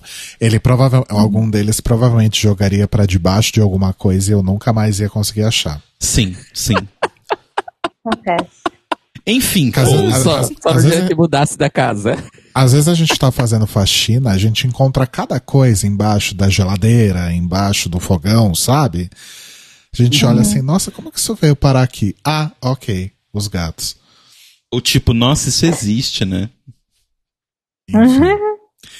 Olha, eu gostaria só de fazer aqui, reproduzir uma, uma teoria que, porque chegou esse momento, reproduzir uma teoria que o nosso querido Daniel ah, Cerqueira falou aqui, minha querida Sister Dani, que ele interpretou tudo que o Preytel fez como uma forma de suicídio. E é verdade. Sim. Porque a pessoa parar de tomar os remédios que, tá- que estão mantendo ela viva, Sim. Sim. E pelo que eu entendi, a causa mortes foi ataque cardíaco, foi isso? Foi, foi, foi. foi, foi uma parada cardíaca porque houve inchaço do, do, do coração, basicamente. Entendi. Mas eu não entendi o porquê disso. Ah, é, é assim, tem vários vírus que o seu corpo tem, normalmente. Você carrega eles aí o tempo todo. E quando a sua imunidade é baixa, é, ou está baixa por algum motivo, esses vírus todos vão atacar. E eles têm um milhão de coisas. Por exemplo, um, uma. Inclusive eu sei disso porque meu pai está internado com esse vírus. Mas enfim, não, não relacionado ao HIV, mas por conta do vírus, porque meu pai é transplantado. Mas tem o citomegalovírus, que ele causa diarreia e ele causa um monte de problemas, assim, da parte intestinal e de digestão do corpo. Então, eu tava lendo aqui, na África, por exemplo, em países, principalmente subsaariana, né? É muito comum, era muito comum, né, que as mortes das pessoas por HIV se desse por conta desse vírus, porque as pessoas morriam de desidratação de diarreia. Entendeu? Amiga África. Exato. Então, e, e é bem, bem, bem sério assim, gente. Mandem forças pro meu pai, por favor. Vai ficar tudo bem, já falei. Daqueles. Né? Mas mandem, Mores, por favor. Estamos mandando. Ai, Faça uma Genkidama nesse momento. Todo mundo que tá escutando a gente, bora. Exato. mas o quê? Desculpa. A Genkidama. É de Dragon Ball Z. O Rodrigo não é otaku. Ela não é otaka, ela é roqueira. Eu sou Lovatique. Meu Deus do céu. É, tá, vamos falar então sobre o, a, a performance do Prey da Blanca no, no ball, dublando Diana Ross. Sim. Dá vontade, Vamos. né, RuPaul? Dá vontade, né, RuPaul? Dá vontade É de. Eu, e eu, gente, eu gostaria de, de expor aqui a minha ignorância. Uhum. Eu não sabia que existia uma versão de Ain't No Mountain High Enough solo da Diana Ross. A gente também não. Eu não fazia ideia. A gente falou, nossa, eu Porque- nunca tinha ouvido essa versão. Porque é a mesma da Supremes, não é? Parecida com a da Supremes. Eu achei que ela é mais lenta. gravaram Ain't No Mountain High Enough? Sim, e se eu não me engano, é uma versão bem parecida com essa da Diana. Só que a Eu, eu da- também não sabia. Só que assim, eu, eu não lembro. Eu preciso ouvir a das Supremes de novo, porque a. A da Diana tem uma coisa meio. É quase um spoken word ali no começo, né? Sim, sim. Sim. E eu Aham. não lembro se a da Supremes é assim também. Eu acho que não. Uau, eu fiquei chocado, porque eu não conhecia, achei belíssima, achei eh, muito significativas a- a- as frases, as letras, né, que eles estavam dublando ali um pro outro, depois e tal. E aí a gente vai pra parte também que é da, da arte, daqueles atores. Não, Uhum. amores, nada como você ter dois atores de teatro musical, pra começo de conversa, né? Hum. Dois atores de teatro musical, sendo que um no caso a atriz, também é uma pessoa do ballroom e que dança Vogue desde a adolescência. É o combo perfeito. Micaela É o combo J mortal. perfeita. Micaela. Como é que é a pronúncia? É J? É, é, segundo ela própria, é Michaela J. Ah, sim. Michaela J. É isso. Eu via, quando ela lançou o single, eu vi ela falando o nome dela. Maravilhosa. Michaela J. Trazendo tudo que a gente precisa pra viver junto de Billy Porter. Por um momento eu ia chamar ele de Preytel, olha só. Ó, Billy Porter. É, foi belíssimo o número, gente. Muito Foi. linda aquela cena. Foi muito, Muito bonita. sim. Não foi o último, a última cena de, de ballroom na, da, da série, né? Mas acho que talvez vai ser uma das aí que mais vai marcar, né? Na Sim. memória. Acho que mais memorável que essa eu só lembro da da Candy. Do dia do velório da Sim. Candy. Que é tipo, aquela cena, meu Deus. Eu choro toda vez que eu lembro. Sim. Sim. Ai, gente. Ai, Bom, e aí? É, por causa de Pose, Pose destruiu a minha vida. Eu vou no, no, no caso de família. Aí a notícia vai ser assim: a série de TV nunca mais vai me deixar escutar essa música sem chorar. Ou vai ser É tipo isso. aquele meme, vai ser um meme que o pessoal tá postando agora, tipo, meus pais com 25 anos. Ah, esta casa parece ótima para ser a segunda casa da nossa família. Temos espaço para as crianças, caso a gente tenha mais uma, vai ter quarto para ela também. Dá espaço para o carro, tem espaço para ter cachorro, ótima, vamos comprar. Eu, aos 25 anos, eu nunca vou me recuperar dessa série. exato. Sim, É sobre aço. sim, Você foi siderúrgica nessa. Mas aí a gente vai então pro, pro segundo episódio, né? É, e a Blanca é procurada pela mãe do, do Prey, né? E eu achei isso muito legal. Não sei se foi uma, uma, uma escolha de roteiro ou uma necessidade do, de disponibilidade de atrizes e tal, porque eu achei que na verdade quem fosse procurar a Blanca seria aquela tia A legal tia, do uhum. Prey, né? A tia Jada. Tia Jada. Grande Essence tia Jada. Hall, ela mesma. Saída aí direta da 12 temporada de RuPaul's Drag Race, né? Jardim essencial. Mas acho que foi até mais bonito ter sido a mãe dele mesmo, né? Uhum. Considerando Sim. os problemas que eles Aham. tinham. Sim. Sim. É, não, e eu achei bem bonito, assim, do tipo, até o que ela fala pra Blanca, sabe? Do tipo, ela perdeu a oportunidade de ter, de ter vivido com, né, com ele ali e infelizmente ela não tava lá, mas ela sabia que a Blanca tava. E isso pra ela era muito importante, que, né, que ele tivesse uma pessoa como ela pra estar com ele. Isso eu acho que é uma mensagem muito boa, assim. Uhum, uhum. É. E aí rola aquela cena, né? Do. Da entrega dos coraçõezinhos, né? Pra toda a turma ali. Uhum. que tem né, o, o, o cast ali principal, digamos assim, e os outros MCs também, né? Os, os colegas ali do Prey. E foi muito, muito bonita essa cena também. Sim. Eu achei muito bonito, muito, muito bonito e muito engraçado também. Ah, vou ter A que fechar parte- a porta. É, agora aumentou o volume aqui do Carbonara. Mas. Ele quer na- falar sobre Pose, porque ele também foi impactado. Sim. É, mas Ele tá que revoltado até agora. a Blanca falando pra Judy, né, que o, no testamento do Preytel, o que ele fala é que a Judy fez ele acreditar que os brancos também podem ser boas pessoas. Eu amei essa Eu parte. amei esse momento. Sim. Uhum.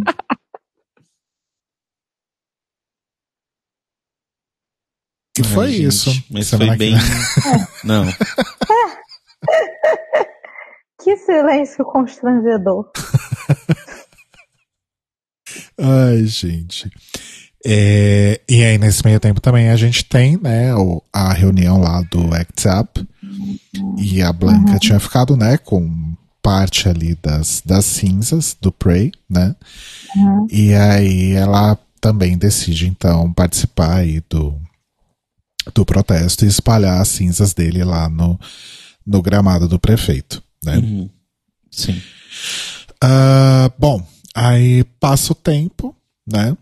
Vamos para A gente- 1998. A gente vamos, a gente vamos, a gente vai para 1998.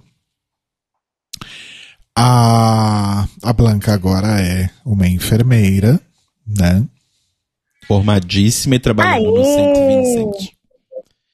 Trabalhando no St. Vincent junto com Jack Shepard. Sim. E pra Ah. quem não Na sabe. verdade, gente, pela época seria com o Christian Shepard. né? Exato. Enfim. É, e pra quem não, não, não sabe também, porque, né, história dos Estados Unidos a gente não é obrigado a saber. Mas o St. Vincent's foi o segundo hospital do, dos Estados Unidos, se. Eu acho que não é Se do mundo. estivesse vivo. Eu acho que não é do mundo, mas foi o segundo hospital dos Estados Unidos a ter de verdade uma ala pra tratar pessoas com HIV, um- tipo uma área, uma ala especializada, né? Não porque assim antes você vê que tipo a Judy sempre trabalhou ali no outro hospital e sempre tinham as pessoas com HIV, mas assim, se a gente for ser bem sincero, era um depósito de gente, não era uma ala para tratar o HIV, sabe? E o St. Vincent's foi um dos primeiros hospitais dos Estados Unidos a ter realmente. O primeiro mesmo foi em São Francisco, e aí o St. Vincent's foi o primeiro da costa leste dos Estados Unidos a ter. Exato. E hoje o St. Vincent é uma grande cantora, né? Ai, Meu Deus. É, que mais? Eu tô perdido na cronologia. Ah, aí a, a Blanca vai encontrar lá com, com o Christopher, né? no, Uhum. no hospital, que é o mesmo hospital onde a Judy ainda trabalha, né? E a Judy conta que agora ela tá na ala dos, da maternidade, né? Ela atende ali os recém-nascidos porque ela tava muito mal de ter que lidar com a morte todos os dias da vida dela, né? E agora ela lida com a vida, né? Sim, Ó. Acho justo pela saúde mental da Judy. sim. E pensando também que o hospital deles provavelmente não recebia mais tantas pacientes com HIV, porque eles eram eles eram levados pro St. Vincent, faz sentido, né?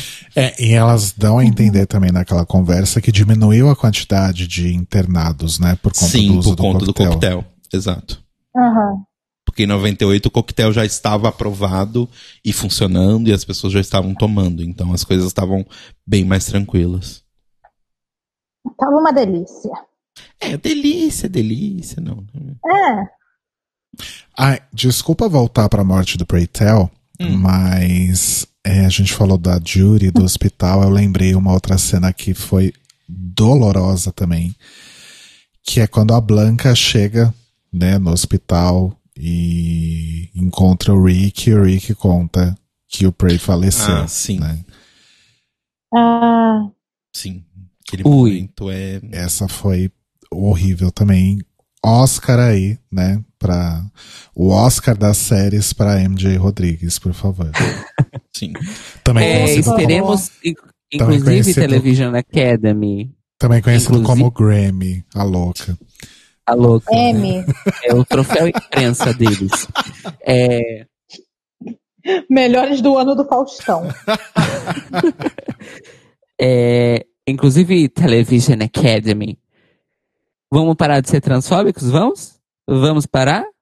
Pois é. Vamos indicar uma Michaela J? Melhor atriz principal em série de dramas? Vamos? Vamos sim. Se não Vamos. fizerem, se não fizerem. Enfim, não poderei fazer nada. Mas se não fizerem, vamos denunciar a transfobia de vocês online. Tá, é isso. É isso aí. É sobre isso. Tá. E não tá tudo bem. Até aí tudo bem, só que não, né? Então, não tá tudo bem.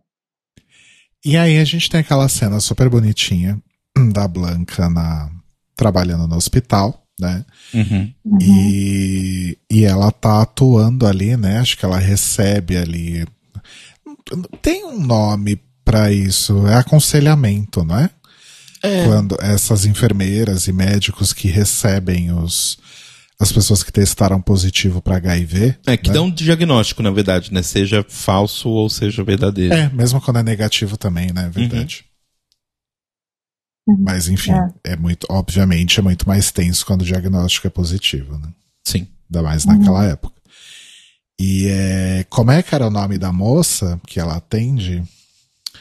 É a Safari. Safari. Safari. Safari com two E's. Isso.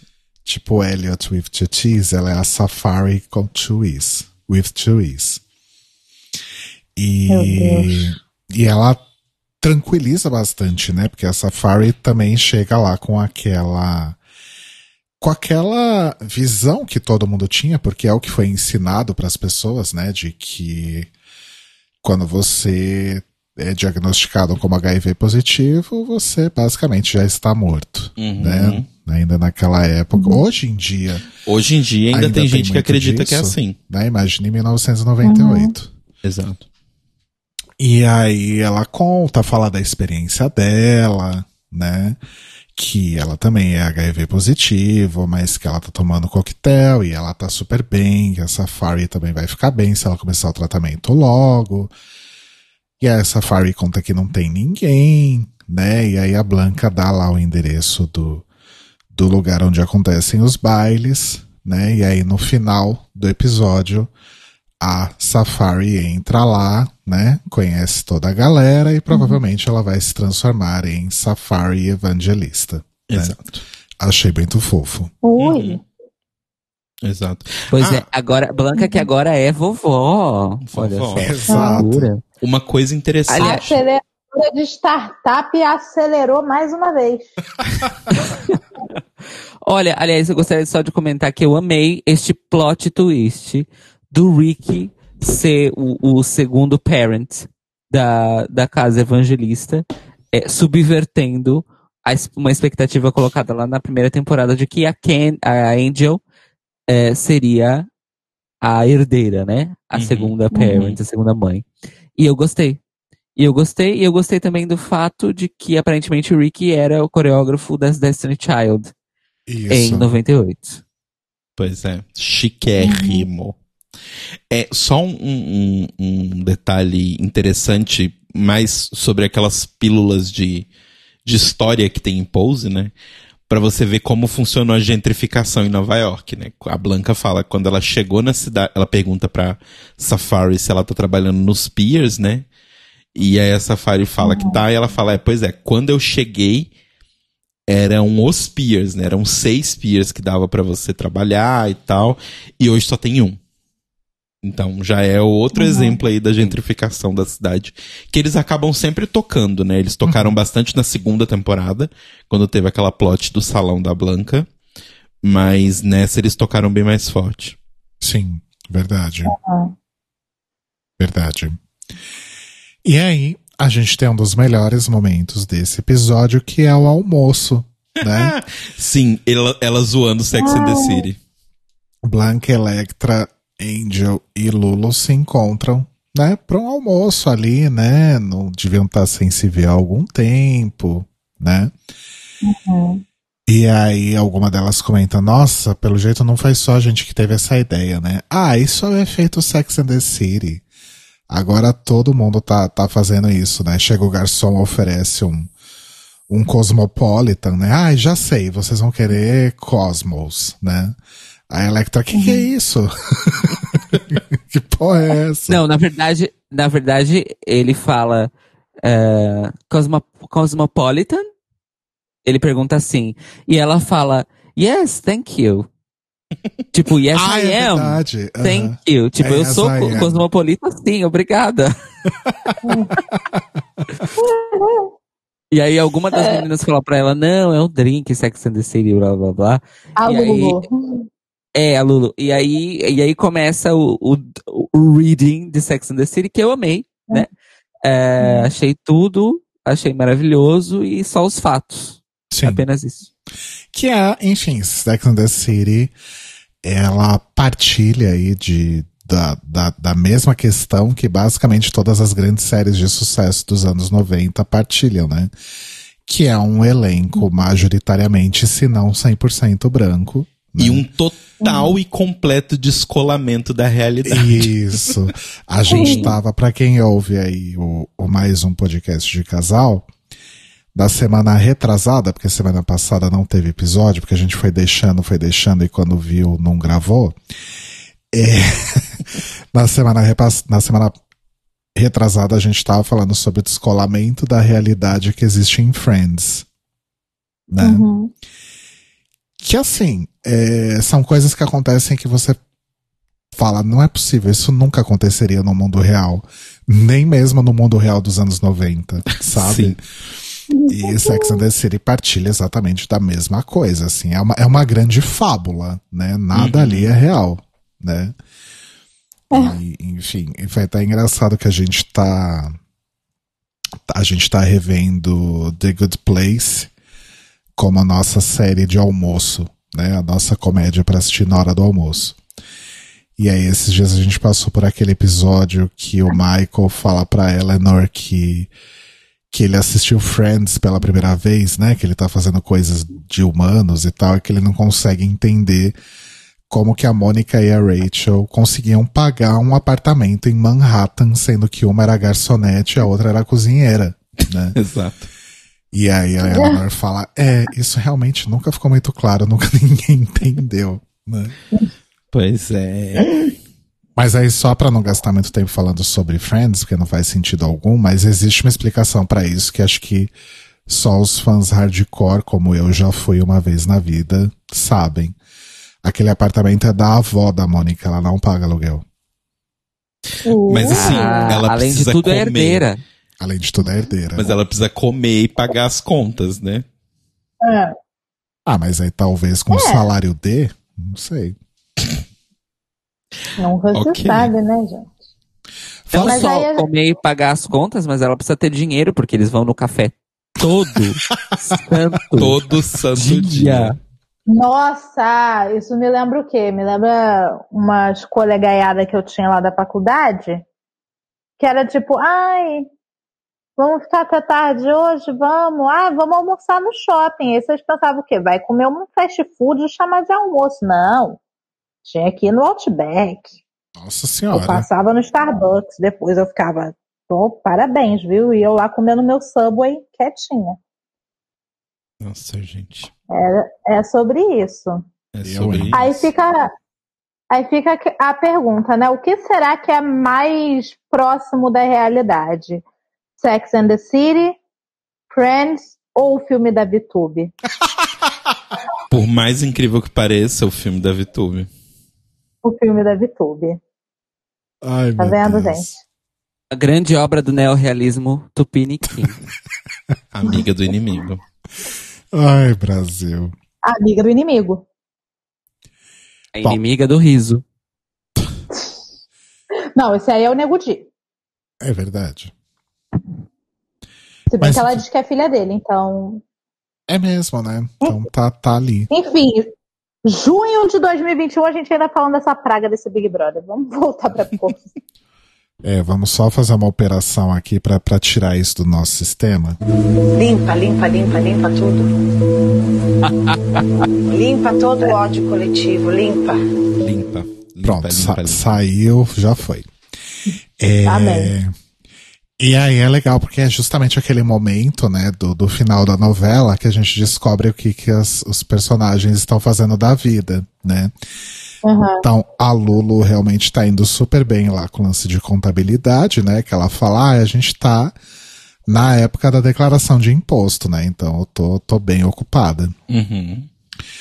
A Angel aparentemente virou meio que mãe em tempo integral, pelo que eu entendi. Mas o Papi tá fechando campanhas pra ela. Ela só não tá trabalhando, tipo, freak out modelo. Mas ela está trabalhando ainda. Electra sempre muito visionária e sempre à frente do seu tempo. Está aí ampliando seu serviço e instalando webcams lá no, na central de telesexo, né? Sim. Muito visionária, porque eu fico imaginando essa webcam com uma conexão de escada em 1998, mas tudo bem. Eles estavam nos Estados Unidos. Era um pouco melhor que a nossa. Não sei É, não. Não, não. Desculpa te decepcionar, mas não. Nessa época, hum, os Estados Unidos tinham 56K, assim como o Brasil. Não, não se engane. Agora, a minha questão não é nem a conexão, a minha questão é, a resolução dessa webcam em 98 era o quê? 10 pixels por 10 pixels. Era, era basicamente a censura do The Sims. Ai, eu amo. Pra Ou seja, as pessoas, bateram, tipo, as pessoas bateram punheta pra um punhado de pixels na tela. Ué, melhor do que nada, na verdade. É Isso só me coisa. lembra um, um comercial que tinha há uns anos atrás, que era para alertar sobre o perigo dos vírus na internet, né? Para as pessoas usarem com, com o quê? Com cuidado, com segurança, com, com responsabilidade. Uhum. Aí, no dito comercial, o cara clicava em um link e nesse link tinha aparecia tipo a foto de uma mulher dançando e umas coisas embaixo, tipo um jogo de forca. Aí, conforme ela ia dançando e tirando uma peça de roupa, ia re- revelando uma letra. Aí ele ficava tentando adivinhar o nome da mulher. Aí primeiro apareceu um V, ele, Vanessa, não sei o que, não sei o que lá. Daqui a pouco vem um V. Virgínia, não sei o que. Aí ficava, pá, pá, pá. aí quando chegava no final era vírus. Nossa, Meu Deus do céu. meu Deus. Era um vírus. A mulher dançando, tirando a roupa no, no computador, era um vírus. Uau. Gente do céu. Uau. É isso. E, e aí a gente descobre, né, que além de ter se formado é, em enfermeira, a Blanca continua frequentando o ballroom. E elas aparentemente não davam as caras lá há algum tempo, Uhum. né? É, e a gente descobre também que o Damon, né, a, a Blanca, ai, tenho notícias do Damon. Ele casou com um cara em Chicago que tem três estúdios de dança, inclusive ele dá aula lá, né? Aparentemente Damon foi o personagem que melhor se deu nessa série. Ou não, né? Na verdade foi a Electra, porque a Electra vira e fala: Ah, então agora ele tem um Sugar Daddy. É isso. Maravilhosa. Electra E com uma... o Pode falar, Lu. Que eu ia falar que a melhor parte é que a, a Blanca ela já assumiu o posto de aceleradora de startup. Quando ela tá falando dos balls, ela fala, ah, é porque essas crianças tá ganha- é uma máquina de ganhar troféu, né? Eu amo. Ela pisa lá no negócio, ponto pro evangelista, toma aqui o troféu. Ela abre a boca, ponto pro evangelista, ó, 10 pra você, toma esse troféu aqui, minha filha. Mua, beijos, yam yam. Amo. Eu preciso da Blanca na minha vida, gente. Sim. Mas em- o Ela que eu é- fiquei feliz em saber é que Electra continua aí com a sua parceria com a máfia. Gostei muito de saber. E que bom que a minha previsão, mais uma vez, não se concretizou, né? Que eu falei que eventualmente ela poderia ser presa for reals, né? Mas tá tudo bem, segue lá fazendo a graninha dela e é isso aí. É Inclusive- isto, é sobre isso. Com uma mecha branca ali maravilhosa aparecendo, né? Sim. Gostei. É... Ah, e tem outra coisa também, né? Que elas falam sobre a Electra, que ela tá financiando, né? Pacientes que estão fazendo tratamento, né? Sim. E que ela também ajuda aí as meninas que precisam fazer tratamentos hormonais e tudo mais, né? Transplante, mudar documento. Então, além de uma empreendedora riquíssima e mafiosa, a Electra segue aí sendo uma mãe também, né? Exato. Exatamente. Exatamente. Porque afinal, se você toma da comunidade, nada melhor do que devolver, né? É. Porque o dinheiro da máfia vem de algum lugar, gente. Desculpa, assim. Eu sei Sim. que a gente vive nesse mundo mágico de, ah, a Electra ficou rica. Ah, é por quê? Porque ela é amiga da máfia. Mas a máfia não é necessariamente, assim, as irmãzinhas de Calcutá, sabe? Pois é. Afinal, o nome é máfia, não é? É, então. não é necessariamente uma sociedade de pessoas que fazem o bem. Uma sociedade É. alternativa. Não é aquele pessoal de igreja que fica parando a gente na rua para entregar panfleto pedindo ajuda para para financiar negócio lá deles lá, Exato. os programas deles lá. E aí, nessa conversa delas, tem uma frase que, que eu achei maravilhosa. Eu, eu lembrei do, de uma coisa que o Telo sempre fala em relação a Pose, né? Que é uma série que realmente mostra para as pessoas que as coisas podem dar certo, né? Uhum. Que nem tudo é desgraça e que não é porque você é LGBT, preto, pobre, que você está fadado realmente a chafurdar na merda pro resto da sua vida, Uhum. né? As coisas Uhum. realmente podem dar certo e eu não sei se foi a Blanca ou a Electra agora que fala que não só elas sobreviveram, como elas estão prosperando, É, né? Não só surviving, but thriving. Uhum. É eu acho, aí. acho que foi a Electra que falou, agora eu não, realmente não me lembro. Não lembro. Eu também não. Me desculpa, eu tenho uma a memória de peixinho. De festim? Peixinho. Ah, Um entendi de festim. peixinho, peixinho, peixinho dourado. Entendi festim. Festim. Falei, ué. O que, que tem a ver o peixinho? Mas achei foda isso, porque Pose, no fim das contas, é sobre aço, né? É sobre. Sobre você sobreviver ali, sobre você conseguir passar por tudo aquilo e ainda por cima é, conseguir realmente subir para algum lugar, para algum patamar na sua vida, né? Uhum, Uhum. exato. É que, A tipo, gente sabe que não é todo mundo que, que consegue ou que tem as mesmas oportunidades ou a mesma sorte ou o mesmo apoio uhum, seja de onde vem esse apoio, Sim, é um grande fato, né? É, continua morrendo muita gente na periferia, continua morrendo muita trans assassinada, né? Uhum. A gente tem o exemplo da Candy na própria série, né? Mas acho que fica uma mensagem um pouco mais positiva nesse aspecto, né? Uhum. É, porque o, o que eu acho importante é que. É, é, é o que você falou, sabe? Do tipo, não mostrar que essas pessoas estão fadadas a isso, sabe? Do tipo, existem coisas ruins, mas não é você ser uma pessoa negra, ser uma pessoa latina, ser uma pessoa trans, ser uma pessoa LGBT que vai definir o que que você merece e o que que você não merece, sabe? Aham. É sobre isso. E aí, E pra, tá tudo bem. e aí, pra encerrar, então, a gente tem a última cena de ball, né? Que a gente conhece, então, novos integrantes aí da Casa Evangelista, né? Uhum. Tem essa, esse lance aí do, do Rick ser house father agora e a, e a Blanca ser house grandmother, né? Como a gente já falou.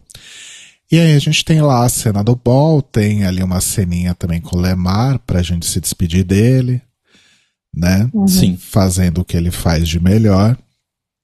E aí a gente vê a House of Evangelista desfilando, né? Uhum. Ganhando ali Tens Across the Board. E aí o MC conta que tem uma convidada especial ali para entregar o, um prêmio especial, né? E aí quem sobe ao palco é a Electra. Sendo que horas antes ela disse pra, pra Blanca que não ia mais pisar lá porque era fedido, quente, Exato. pegajoso aquele lugar, enfim. Aí aparece lá Electra maravilhosa para entregar um prêmio, né, que garante aí para Blanca o status de Legendary, né, que é aquela outra série que a gente fala também, Exato. né? Aham. E merecidíssimo, né? Convenhamos, considerando aí Blanca como essa grande aceleradora, né? Exato. A Blanca, melhor do que qualquer coach de LinkedIn.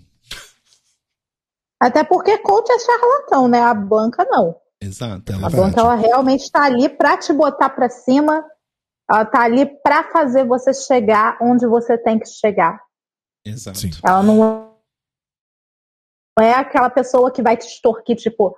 É muito fácil eu abrir o, o meu Photoshop agora, pegar várias fotos minhas, botar na frente de carrão, botar com paisa- paisagens do mundo todo e falar: Eu venci na vida. E agora eu vou ensinar você a vencer também. Passe seu dinheiro que eu vou revelar tudo. Não, a Blanca chega lá, abraça e fala: Ei, que isso? Que lugar sombrio é esse? Vamos saindo daí? Vamos, levanta. Vamos lá, Exato. vamos viver. A Blanca realmente entrega resultados, né? Ela garante aí que você vai ganhar o seu primeiro troféu em até cinco balls ou então seu dinheiro de volta. Exato. E aí, É, no bem- final, quando ela tá indo embora, tem aquela cena super fofa que é dela repetindo pra uma, pra uma house ali que tá bem decepcionada de não ter ganhado nenhum troféu. A Que mesma acho que coisa. era, que era uma galera meio iniciante, né? Pelo que dá a entender. Sim. A mesma coisa que o Preytel falou pra ela e pros filhos, né? Uhum. Nossa, e foi tão Foi legal. linda aquela cena. Foi tão legal que mostrou um pedacinho também, não só não mostrou só os- as partes ali do Prey, mas mostrou um pedacinho da cena original, né, que era a. Blanca, a Angel e o Damon, E o Damon. né? Todos prejudicados, tadinho, estavam começando ali, né? Sim. A Blanca ainda não era a grande aceleradora de negócios que ela é hoje. Pois é. Ela estava se formando, ela estava acelerando a si mesma para poder acelerar os outros. Exato. É sobre isso. E, e aí ela fala aquele mesmo discurso, né? Pra continuarem tentando, pra continuarem tentando, pra não desistirem, porque eles vão evoluir, eles vão progredir, eles vão conseguir. Né? E que o motivo da, pra Mother lá não desistir são justamente os filhos dela, né? Tipo, se você tá procurando um motivo pra não desistir, eles são o motivo pra você não desistir. É só olhar pra sua frente. Olha lá. Exato. Olha lá as crianças. As crianças. As crianças. Mas é isso, gente. E assim acaba essa série que, ao mesmo tempo que eu acho que acabou no tempo certo, fica aquela coisa de, puxa, poderia ter pelo menos mais umas duas temporadas, né? O que que vocês acham? Sim. Ai, gente, desculpa ser o chato, mas eu prefiro que tenha acabado como acabou, porque acabou bem. Sabe? Uhum. Eu, concordo com o Theo. Eu tenho muito medo. Assim, essa temporada já sofreu um pouco do problema que a gente comenta do da setorização de assuntos que séries do Ryan Murphy acontece, sabe? Que é tipo, cada episódio é extremamente específico sobre um único assunto extremamente específico que nunca mais volta a aparecer. Sabe? Do, tipo, esse assunto simplesmente some depois desse episódio. Esse assunto é tipo, sei lá, um exemplo muito tosco, mas o Blaine tem um irmão que é um problema que ele tem muito grande porque ele sempre teve é, ciúmes do irmão porque os pais só gostavam do irmão, não sei o que lá. A gente só fica sabendo da existência desse irmão no mesmo episódio em que ele vira um problema, não é mais um problema e some pra nunca mais voltar. O Ryan Murphy faz isso em todas as séries dele. Quem é Blaine? De Glee. Ah, mas Glee tem muito disso, né? E todas as séries do Ryan Murphy tem muito disso. É, aquela série Nip Tuck tinha muito disso. American Horror Story tem muito disso. É sempre o mesmo problema, que é do tipo, ele cria situações pra um episódio que são um grande problema que sempre aconteceu, você não sabia. Tipo o pai da Angel, que ela sempre mandou dinheiro pra ele, desde sempre, só que você não sabia. Ele cria essas situações que são um grande, uma grande questão, que tá ali desde o começo dos tempos, e aí ele resolve elas no mesmo episódio. Uhum. Do tipo a Angel falando pra gente que ela sempre deu dinheiro pro pai e parando de falar com o pai no mesmo episódio. Entendi o seu ponto. É. Mas acho que o que eu ia adicionar, na verdade, é que eu acho sim que poderia ter é, mais umas duas temporadas assim, fácil, sabe? Se a mão do Ryan Murphy não fosse tão pesada sobre a produção, sobre a produção, sabe? Uhum. Então, isso que eu ia perguntar até, se por acaso não tivesse esses problemas todos de Ryan Murphy e não tivesse esses problemas todos de pandemia, vocês acham que, que rolava mais temporadas? Eu acho que pelo menos mais uma, tipo, quatro temporadas, sabe? Pra fechar em quatro, eu acho que rolava assim. É, Condições normais de temperatura e pressão. É, o problema que eu vejo em Pose, que a gente já comentou, é aquela velha questão, né, de. Da, isso acho que toda a série vive, mas uma série é, como Pose, eu acho que isso acaba pesando mais, que é aquela velha tensão do vai ser renovado ou não. uhum, né? uhum. Aham.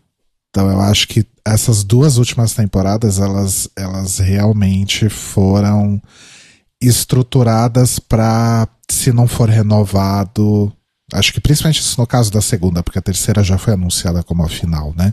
Sim. Mas acho que a segunda ela já termina numa vibe, ai, bom, se não renovar, pelo menos a gente conseguiu dar um caminho aqui, sabe? Uhum. Então acho que isso acontecer, se tivesse mais temporadas, isso ia acontecer em todas, provavelmente. E aí talvez realmente desse uma, uma quebrada muito brusca no, no, no, no enredo como um todo, né? É. Uhum. Por exemplo, eu não engulo até hoje que aquelas duas crianças que a, que a Blanca adotou no final da segunda temporada simplesmente nem apareceram no, na terceira e viraram uma notinha de rodapé no primeiro Uhum. episódio, sabe? Sim. Pera, mas eles foram mencionados? Eu não me lembro agora. Foram Foram. mencionados rapidamente. Bem rapidamente. Foi uma coisa É. do tipo, ah, mas e fulano e fulano? Ah, eles já cresceram e tomaram o rumo deles, alguma coisa nesse nível, sabe? Eu acho que um mudou de casa, a outra foi fazer não sei o quê. Ela tava lá falando que a casa dela tava vazia, que todo mundo tinha ido embora. Uhum. É, gente, isso, isso é direto, sabe? É tipo, vai desde coisas mais graves até coisas mais simples, do tipo o Lamar, que no primeiro episódio era um monstro, porque só pensava no dinheiro, e aí sumiu, e aí depois sumiu. Sabe? Do tipo, É. aparece aqui e ali pra gente dar um oi e tal, mas do tipo. Isso eu acho muito estranho. Então, do tipo, o meu medo é que isso fosse potencial que fosse crescendo, sabe? Do tipo, cada vez mais eles precisariam inventar uma coisa pra trazer uma questão e aí fica uma bosta, sabe? Então eu prefiro que tenha acabado porque eu acho que acabou bem e acabou, tipo, com uma história bonita a ser contada. E fora que, assim, pelas coisas que a Janet ah, comentou lá naquela, no, no lançamento né, da terceira temporada, não pareciam que os problemas que ela estava contando ali eram problemas que começaram nessa terceira temporada. Né? Do tipo, pe- pela, pela forma como ela falou e tal, do tipo, realmente era uma coisa que estava magoando há bastante tempo ela ali. Então, do tipo, eu tenho medo também de que se fosse continuar, provavelmente ela não ia querer continuar. Sabe? Hum, certo. E aí, se for pra continuar sem ela, e aí, sei lá, se ela levasse a Our Lady J, aí não sei se faz muito sentido, sabe? Porque ia ser de novo só. Beleza, o Steven Canals é um cara incrível e tal. Eu não acho que a série ia perder tudo por não ter eles, sabe? Mas eu acho que perderia um pouco. E aí eu, eu, eu sinceramente prefiro que termine assim. Uhum. Justo. Eu concordo 100% com o Telo.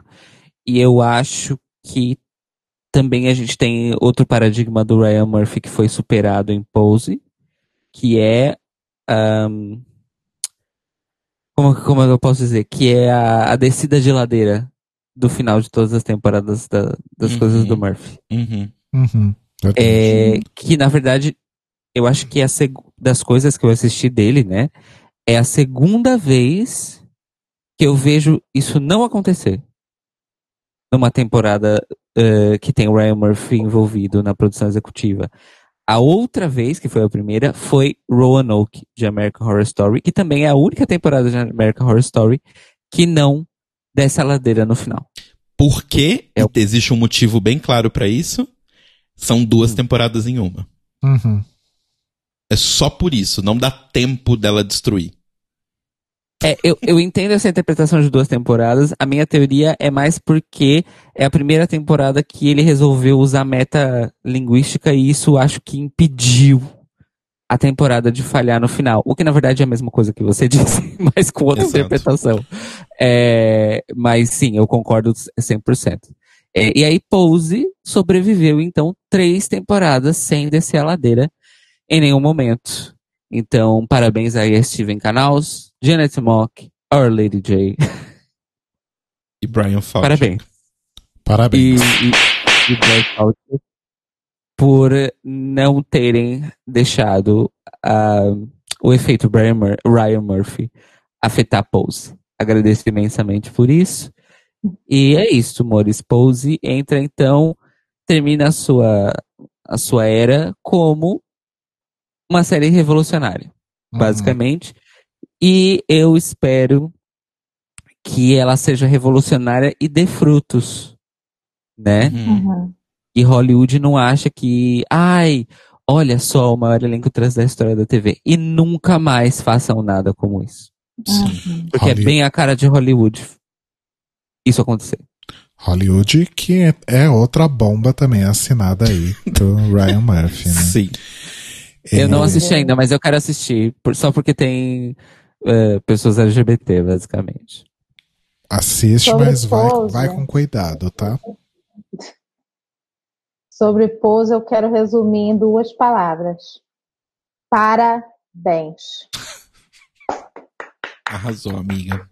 Disse tudo. Eu só Você queria- foi úrgica. Eu só queria adicionar é, sobre American Horror Story Roanoke, vale lembrar também que a temporada não descarrilhou, porque tem ali uma breve aparição de poucos minutos de Trixie Mattel, né? Triste pastel. E Triste pastel. sobre Pose, chegando aonde a gente chegou, vocês conseguem ainda. É, é, é- é difícil assimilar que foi uma série que começou com um elenco que tinha Ivan Peters, Nossa Kate Mara e Dawson's Creek, né?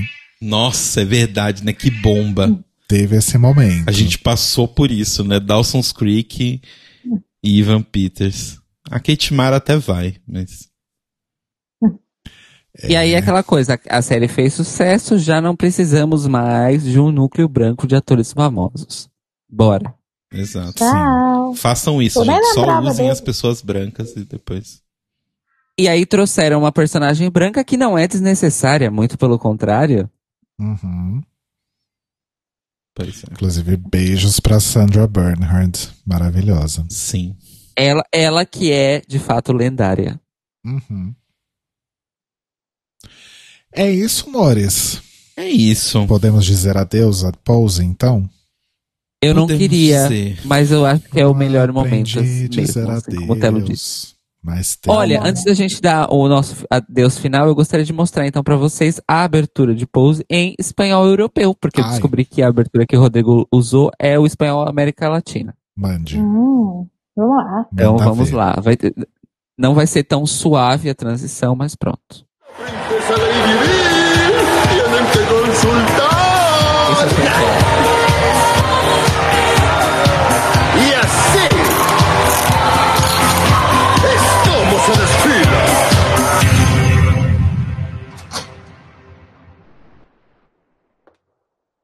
La categoría es Vive, Lúcete, Posa.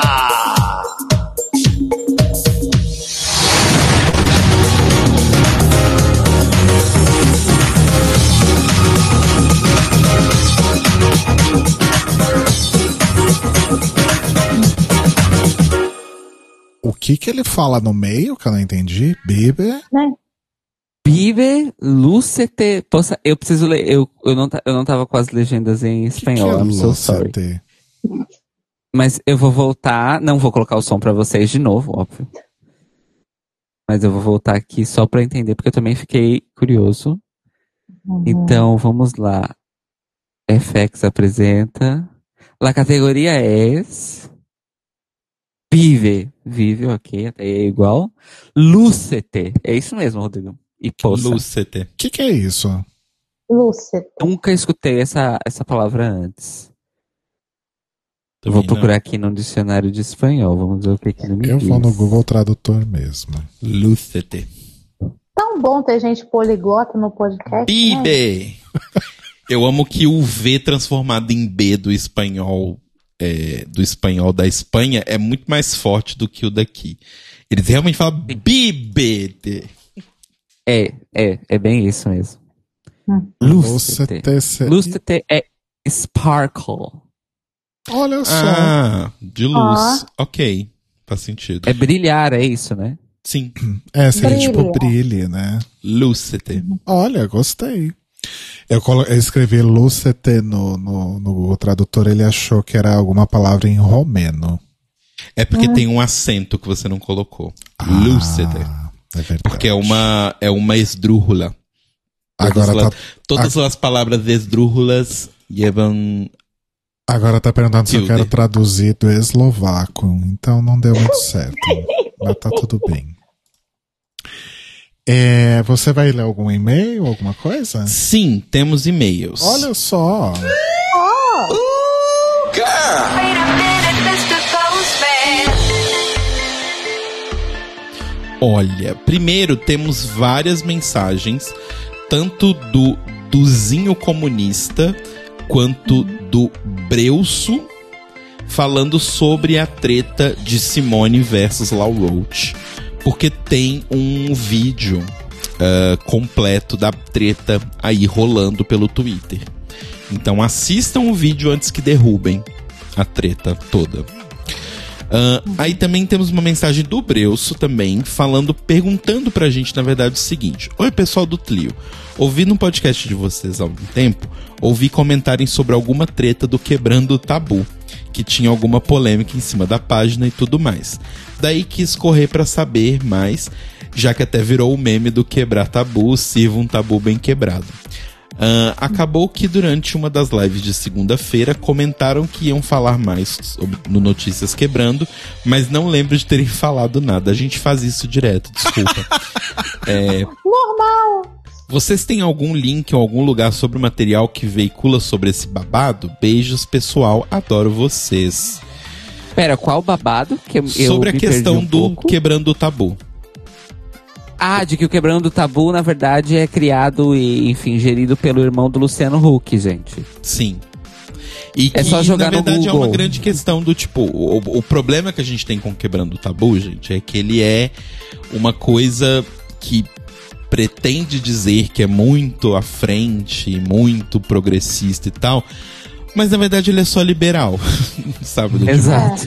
ele é só do tipo, vamos ser ricos e continuar sendo ricos, mas achando tudo lindo porque a gente anda de bicicleta. Logo, a gente tá acabando com o sistema, sabe? Aí Não é bem assim. foto com aquele emoji de arco-íris, é sobre isso. E tá Exato. tudo bem. E por isso que é sobre isso, tá tudo bem. E servindo um tabu bem quebrado é, é sobre essa. Na verdade, é essa, é essa risada que nós damos dessa falsa esquerda liberal. Que acha que é só você parar de tomar banho três dias, ahn, parar de comer carne e que o mundo vai se resolver magicamente por isso. Porque, obviamente, todas as pessoas do mundo, principalmente as pessoas que vivem em comunidades, têm plena capacidade de viver uma vida vegana, não é verdade? Pois é, né? É, posso só voltar dois passos atrás? Sempre. O, o negócio da treta da, da Simone Tiche.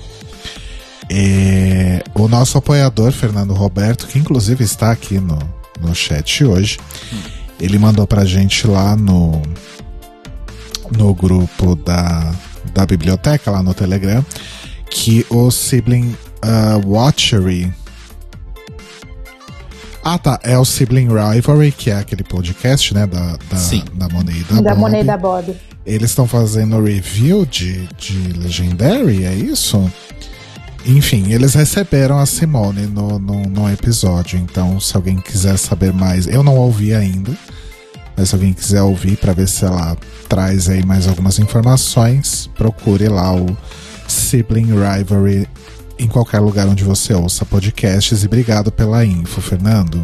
Arrasou. Fernando que sempre tem info babadíssimas. Sim. Que só apoiadores do Clio têm acesso, inclusive, viu? Beijos. Exato. E continuando nesse assunto de Simone, Laurochi, Tishi e Orichi, Leite Lauro, nosso querido Leite Lauro, me leve pra casa, Leite Lauro.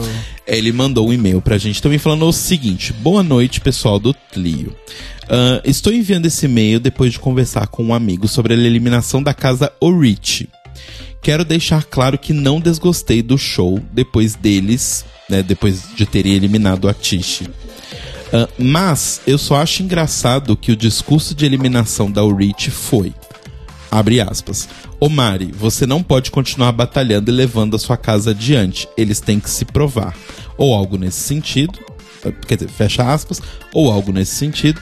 Sendo assim, eles não levaram em consideração a performance, e sim o histórico.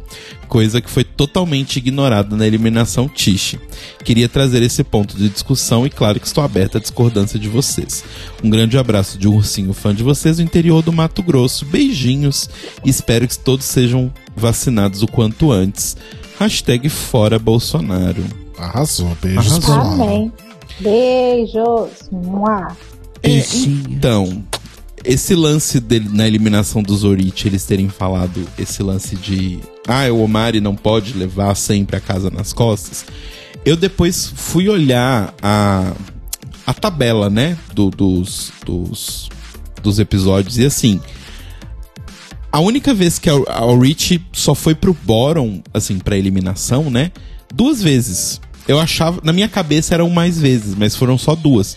Porque no episódio anterior eles também tinham ficado mal, mas não teve eliminação. Então foram só duas vezes. Uma foi essa que teve a confusão com a Tish, e a outra foi a que o Omari, né, que, que teve essa fala aí dos jurados que o, o, o, o Lauro falou pra gente. Então, eu, eu consigo entender o, o ódio do double standard, assim, É sabe? que foi uma seguida da outra, né? Tem esse É. detalhe também. Exato. Eu acho que talvez seja isso, do tipo, ele tinha defendido na semana anterior e aí ele defendeu de novo. E aí falaram isso, porque quando foi ele contra a Simone, foi a primeira vez que ele foi defender. Eu, na minha cabeça, não era a primeira, mas foi a primeira vez. Então talvez seja isso. Certeza que foi duas, não foi três? Eu tô, vou até conferir aqui de novo, mas eu acho que foram duas. Porque olha só, quer ver? Ah, cadê aqui aquele coisinho das, das pessoas? Ixi, House Progress. Ah, que legal, a Wiki tirou aquela tabelinha. Nossa. Pô, Wiki. Eu acho que eles tiraram pra não dar spoiler, talvez. É, né? Você quase que você viu quem ganhou, né? Ah, mas. Eu, de não, eu não sei até agora. Tô fugindo dos spoilers igual. Não, mas ó, dá pra ver aqui, ó. É, eu, eu já assisti. ah, o primeiro episódio, o Nossa. Bottom foi Chanel e Lux. No segundo, Icon e Prodigy. No terceiro, Lux e Milan. No quarto, Balenciaga e Garçom. Ah, no quinto, Icon e Miyake. E no sexto. cadê? Cadê, cadê, cadê, cadê? No sexto. Tchu. Ah, no sexto foi o que não teve eliminação. Aí no sétimo foi Tishi e Oriti. E no oitavo, ah, Oriti e Garçom.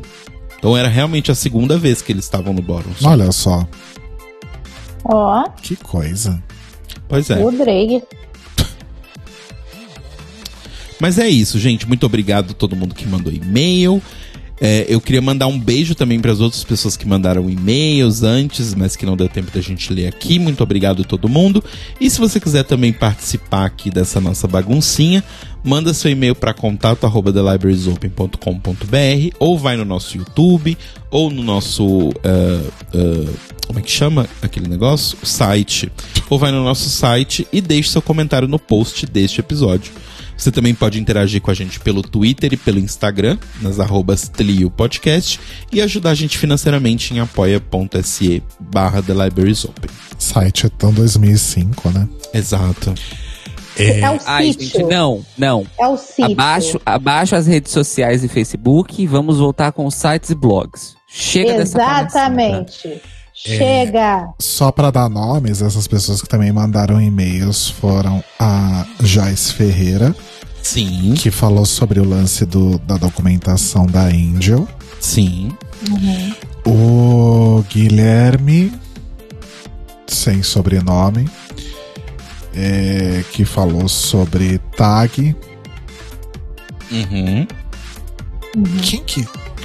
Quando que a gente falou sobre tag? Foi há muito tempo atrás. Ele tava ouvindo um episódio antigo e mandou. Ah, ok. Meu Deus. E o Raul Vasconcelos, que falou de um reality show argentino que é transmitido pelo YouTube, que se chama Juego de Reinas, para quem Sim. quiser praticar o espanhol. E acabaram, agora sim acabou. É, eu vou fazer uma piada aqui. Hum, Ela vem. E aí eu já Fio. vou soltar a trilha Pra, Pra- abafar o fato pra não de que dar- ninguém vai rir.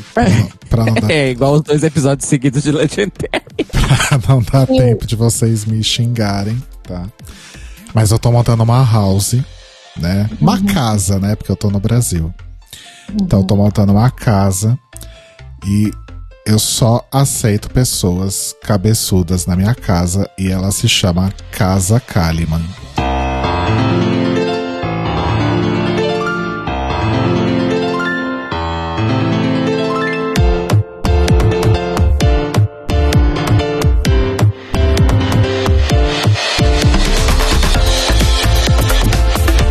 Que é isso, amores. Então foi aí a nossa última cobertura, infelizmente última de verdade, porque não vai ter mais, né? De Pose. Então, Oh, foi a nossa despedida aí dessa série que vai deixar muita saudade e que marcou aí a história da TV e as nossas histórias, nossas vidas também. E tomara, né, que surjam outras coisas tão boas num nível tão bom quanto Pose aí no futuro, né? Uhum. E aí, como prometido, semana que vem a gente volta pra falar sobre os dois últimos episódios de Legendary. Então façam seus corres aí pra conseguir baixar. Isso me incluo nessa que eu não baixei ainda, tá? Eu, man- vai. eu vou colocar o link na descrição deste episódio. É o mesmo da semana passada. RPDR Latino. Ó. Já Mas- tem legendas em espanhol dos dois últimos episódios e foi assim que eu assisti. Então, mas é, eu pensei nisso. Mas e quem não, e quem não tem olhos? Quer dizer, e quem e quem não não espanhol? entende inglês e ou não entende espanhol, Ai. sabe? Essa referência. assiste RBD. É. Essa é a referência do quem tem- não tem olhos. Comédia MTV eternamente em nossos corações. Então, assim, quem quiser assistir em português tem que realmente esperar a Fosco News ou algum outro é, veículo semelhante liberar aí o episódio com O legendas que eu não entendo é como é que o RPD, o RPDR latino já tem e já legendou em espanhol e não se encontra os episódios nos torrents pra poder fazer legendagem em português? Não sei. Conexões É internas. mágica. A Lei Homem deve ter dado Oh. os episódios pra ele, sei lá. Não é magia, é tecnologia. Ai, desculpa. Tudo Ai, bem. ai, ai. Mas é isso, voltamos Pois é. com Legendary semana que vem. Recadinhos finais, Mores, quem vai? Eu tenho um recado, porque na verdade eu tenho um recado bombástico que eu acabei Uh. de ver no Twitter. Ah, então pera, Uh. pera, pera. Ah, não sei se todo mundo vai compartilhar do, do bomba, da bombasticância deste, desta notícia, mas é a seguinte. Hora- horas atrás, Pericles Faria, conhecido como Pericão do Exalta Samba, anunciou que dia 17 às 21 horas estará disponível em todas as plataformas e também no YouTube com um videoclipe o novo single dele que se chama O Melhor do Mundo e que é uma parceria com a Lineker. Olha. Vocês conseguem imaginar o nível, o altíssimo nível que vai ser isso? Porque eu não consigo. É, ele. ele eu ouvi a. Eu ouvi a música que ele fez com as Bahias. Que saiu tem pouco tempo também. Nossa, não ouvi E- essa. Sim. Eu também não. Nem eu. Esses dias atrás. Ficou a dica, então, a dica dupla, amores. Péricles e Bahias e agora Péricles e Lineker aí dia 17. Fiquem atentas. Olha É que isso. delícia. Fora isso, arroba Cairo Braga no Twitter e no Instagram e no Fest Diverso, no Mastodon em queer.party barra arroba Braga, patreon.com barra Cairo Braga, youtube.com barra Cairo Braga, Eurobafos, linktree barra Eurobafos, Eurobafos com PH e é isso, beijos. Amo você. Barra Caro Braga. barra Cairo Braga. Barra arroba Cairo Branco. É, tem que ter o arroba também. Meu Deus. Quem vai agora? Quem vai? Lu. Vamos lá. Eu? Tá bom, então.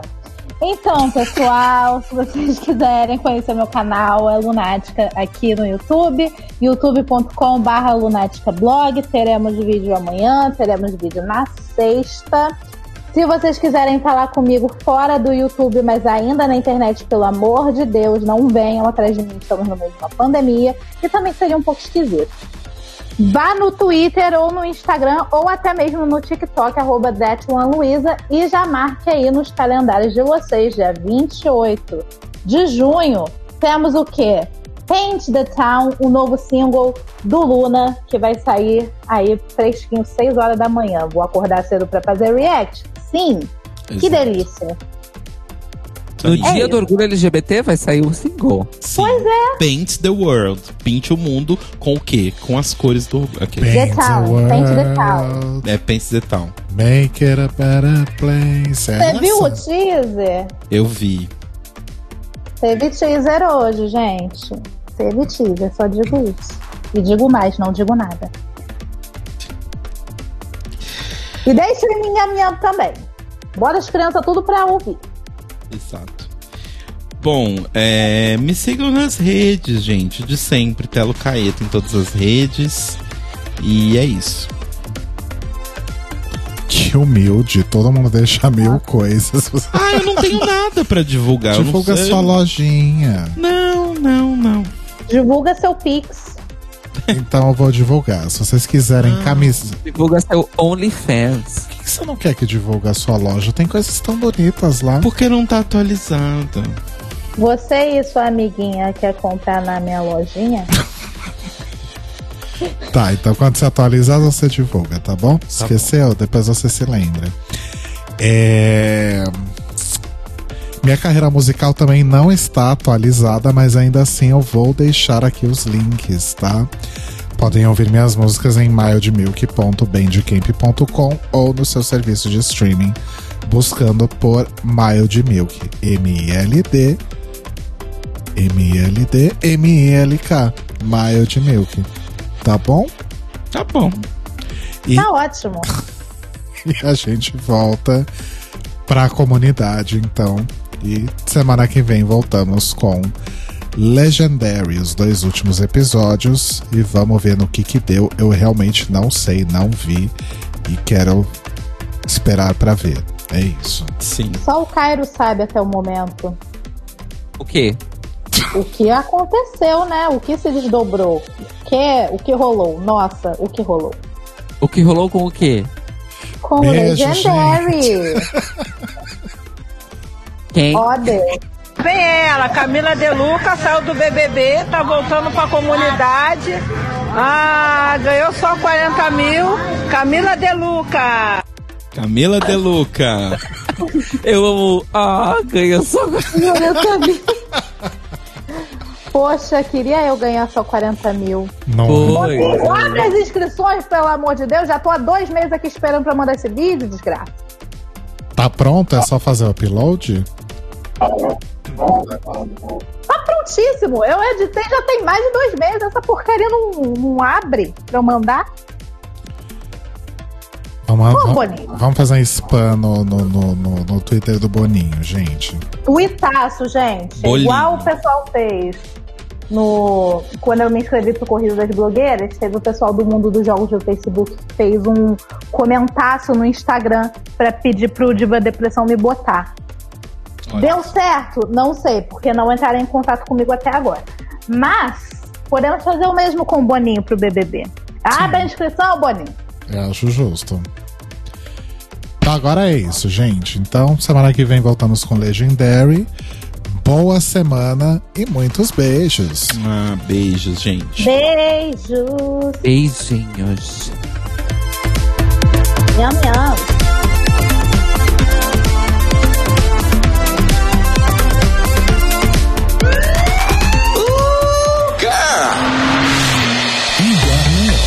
Esses são os nossos queridos apoiadores que nos ajudam a fazer do Clio um podcast cada vez melhor por meio da nossa campanha no Apoia-se.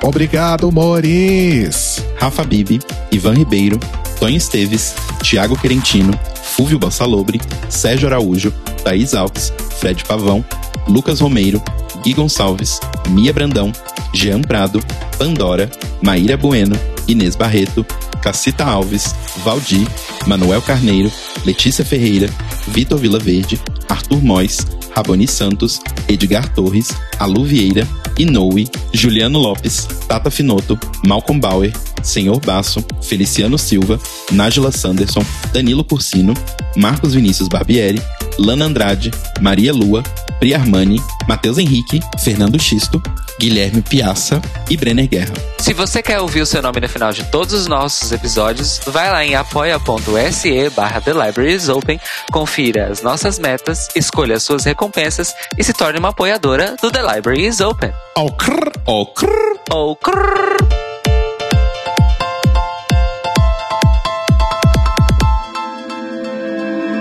Este podcast faz parte do movimento LGBT Podcasters. Saiba mais em www.lgbtpodcasters.com.br ou usando as hashtags e arrobas LGBT Podcasters no Twitter e no Instagram.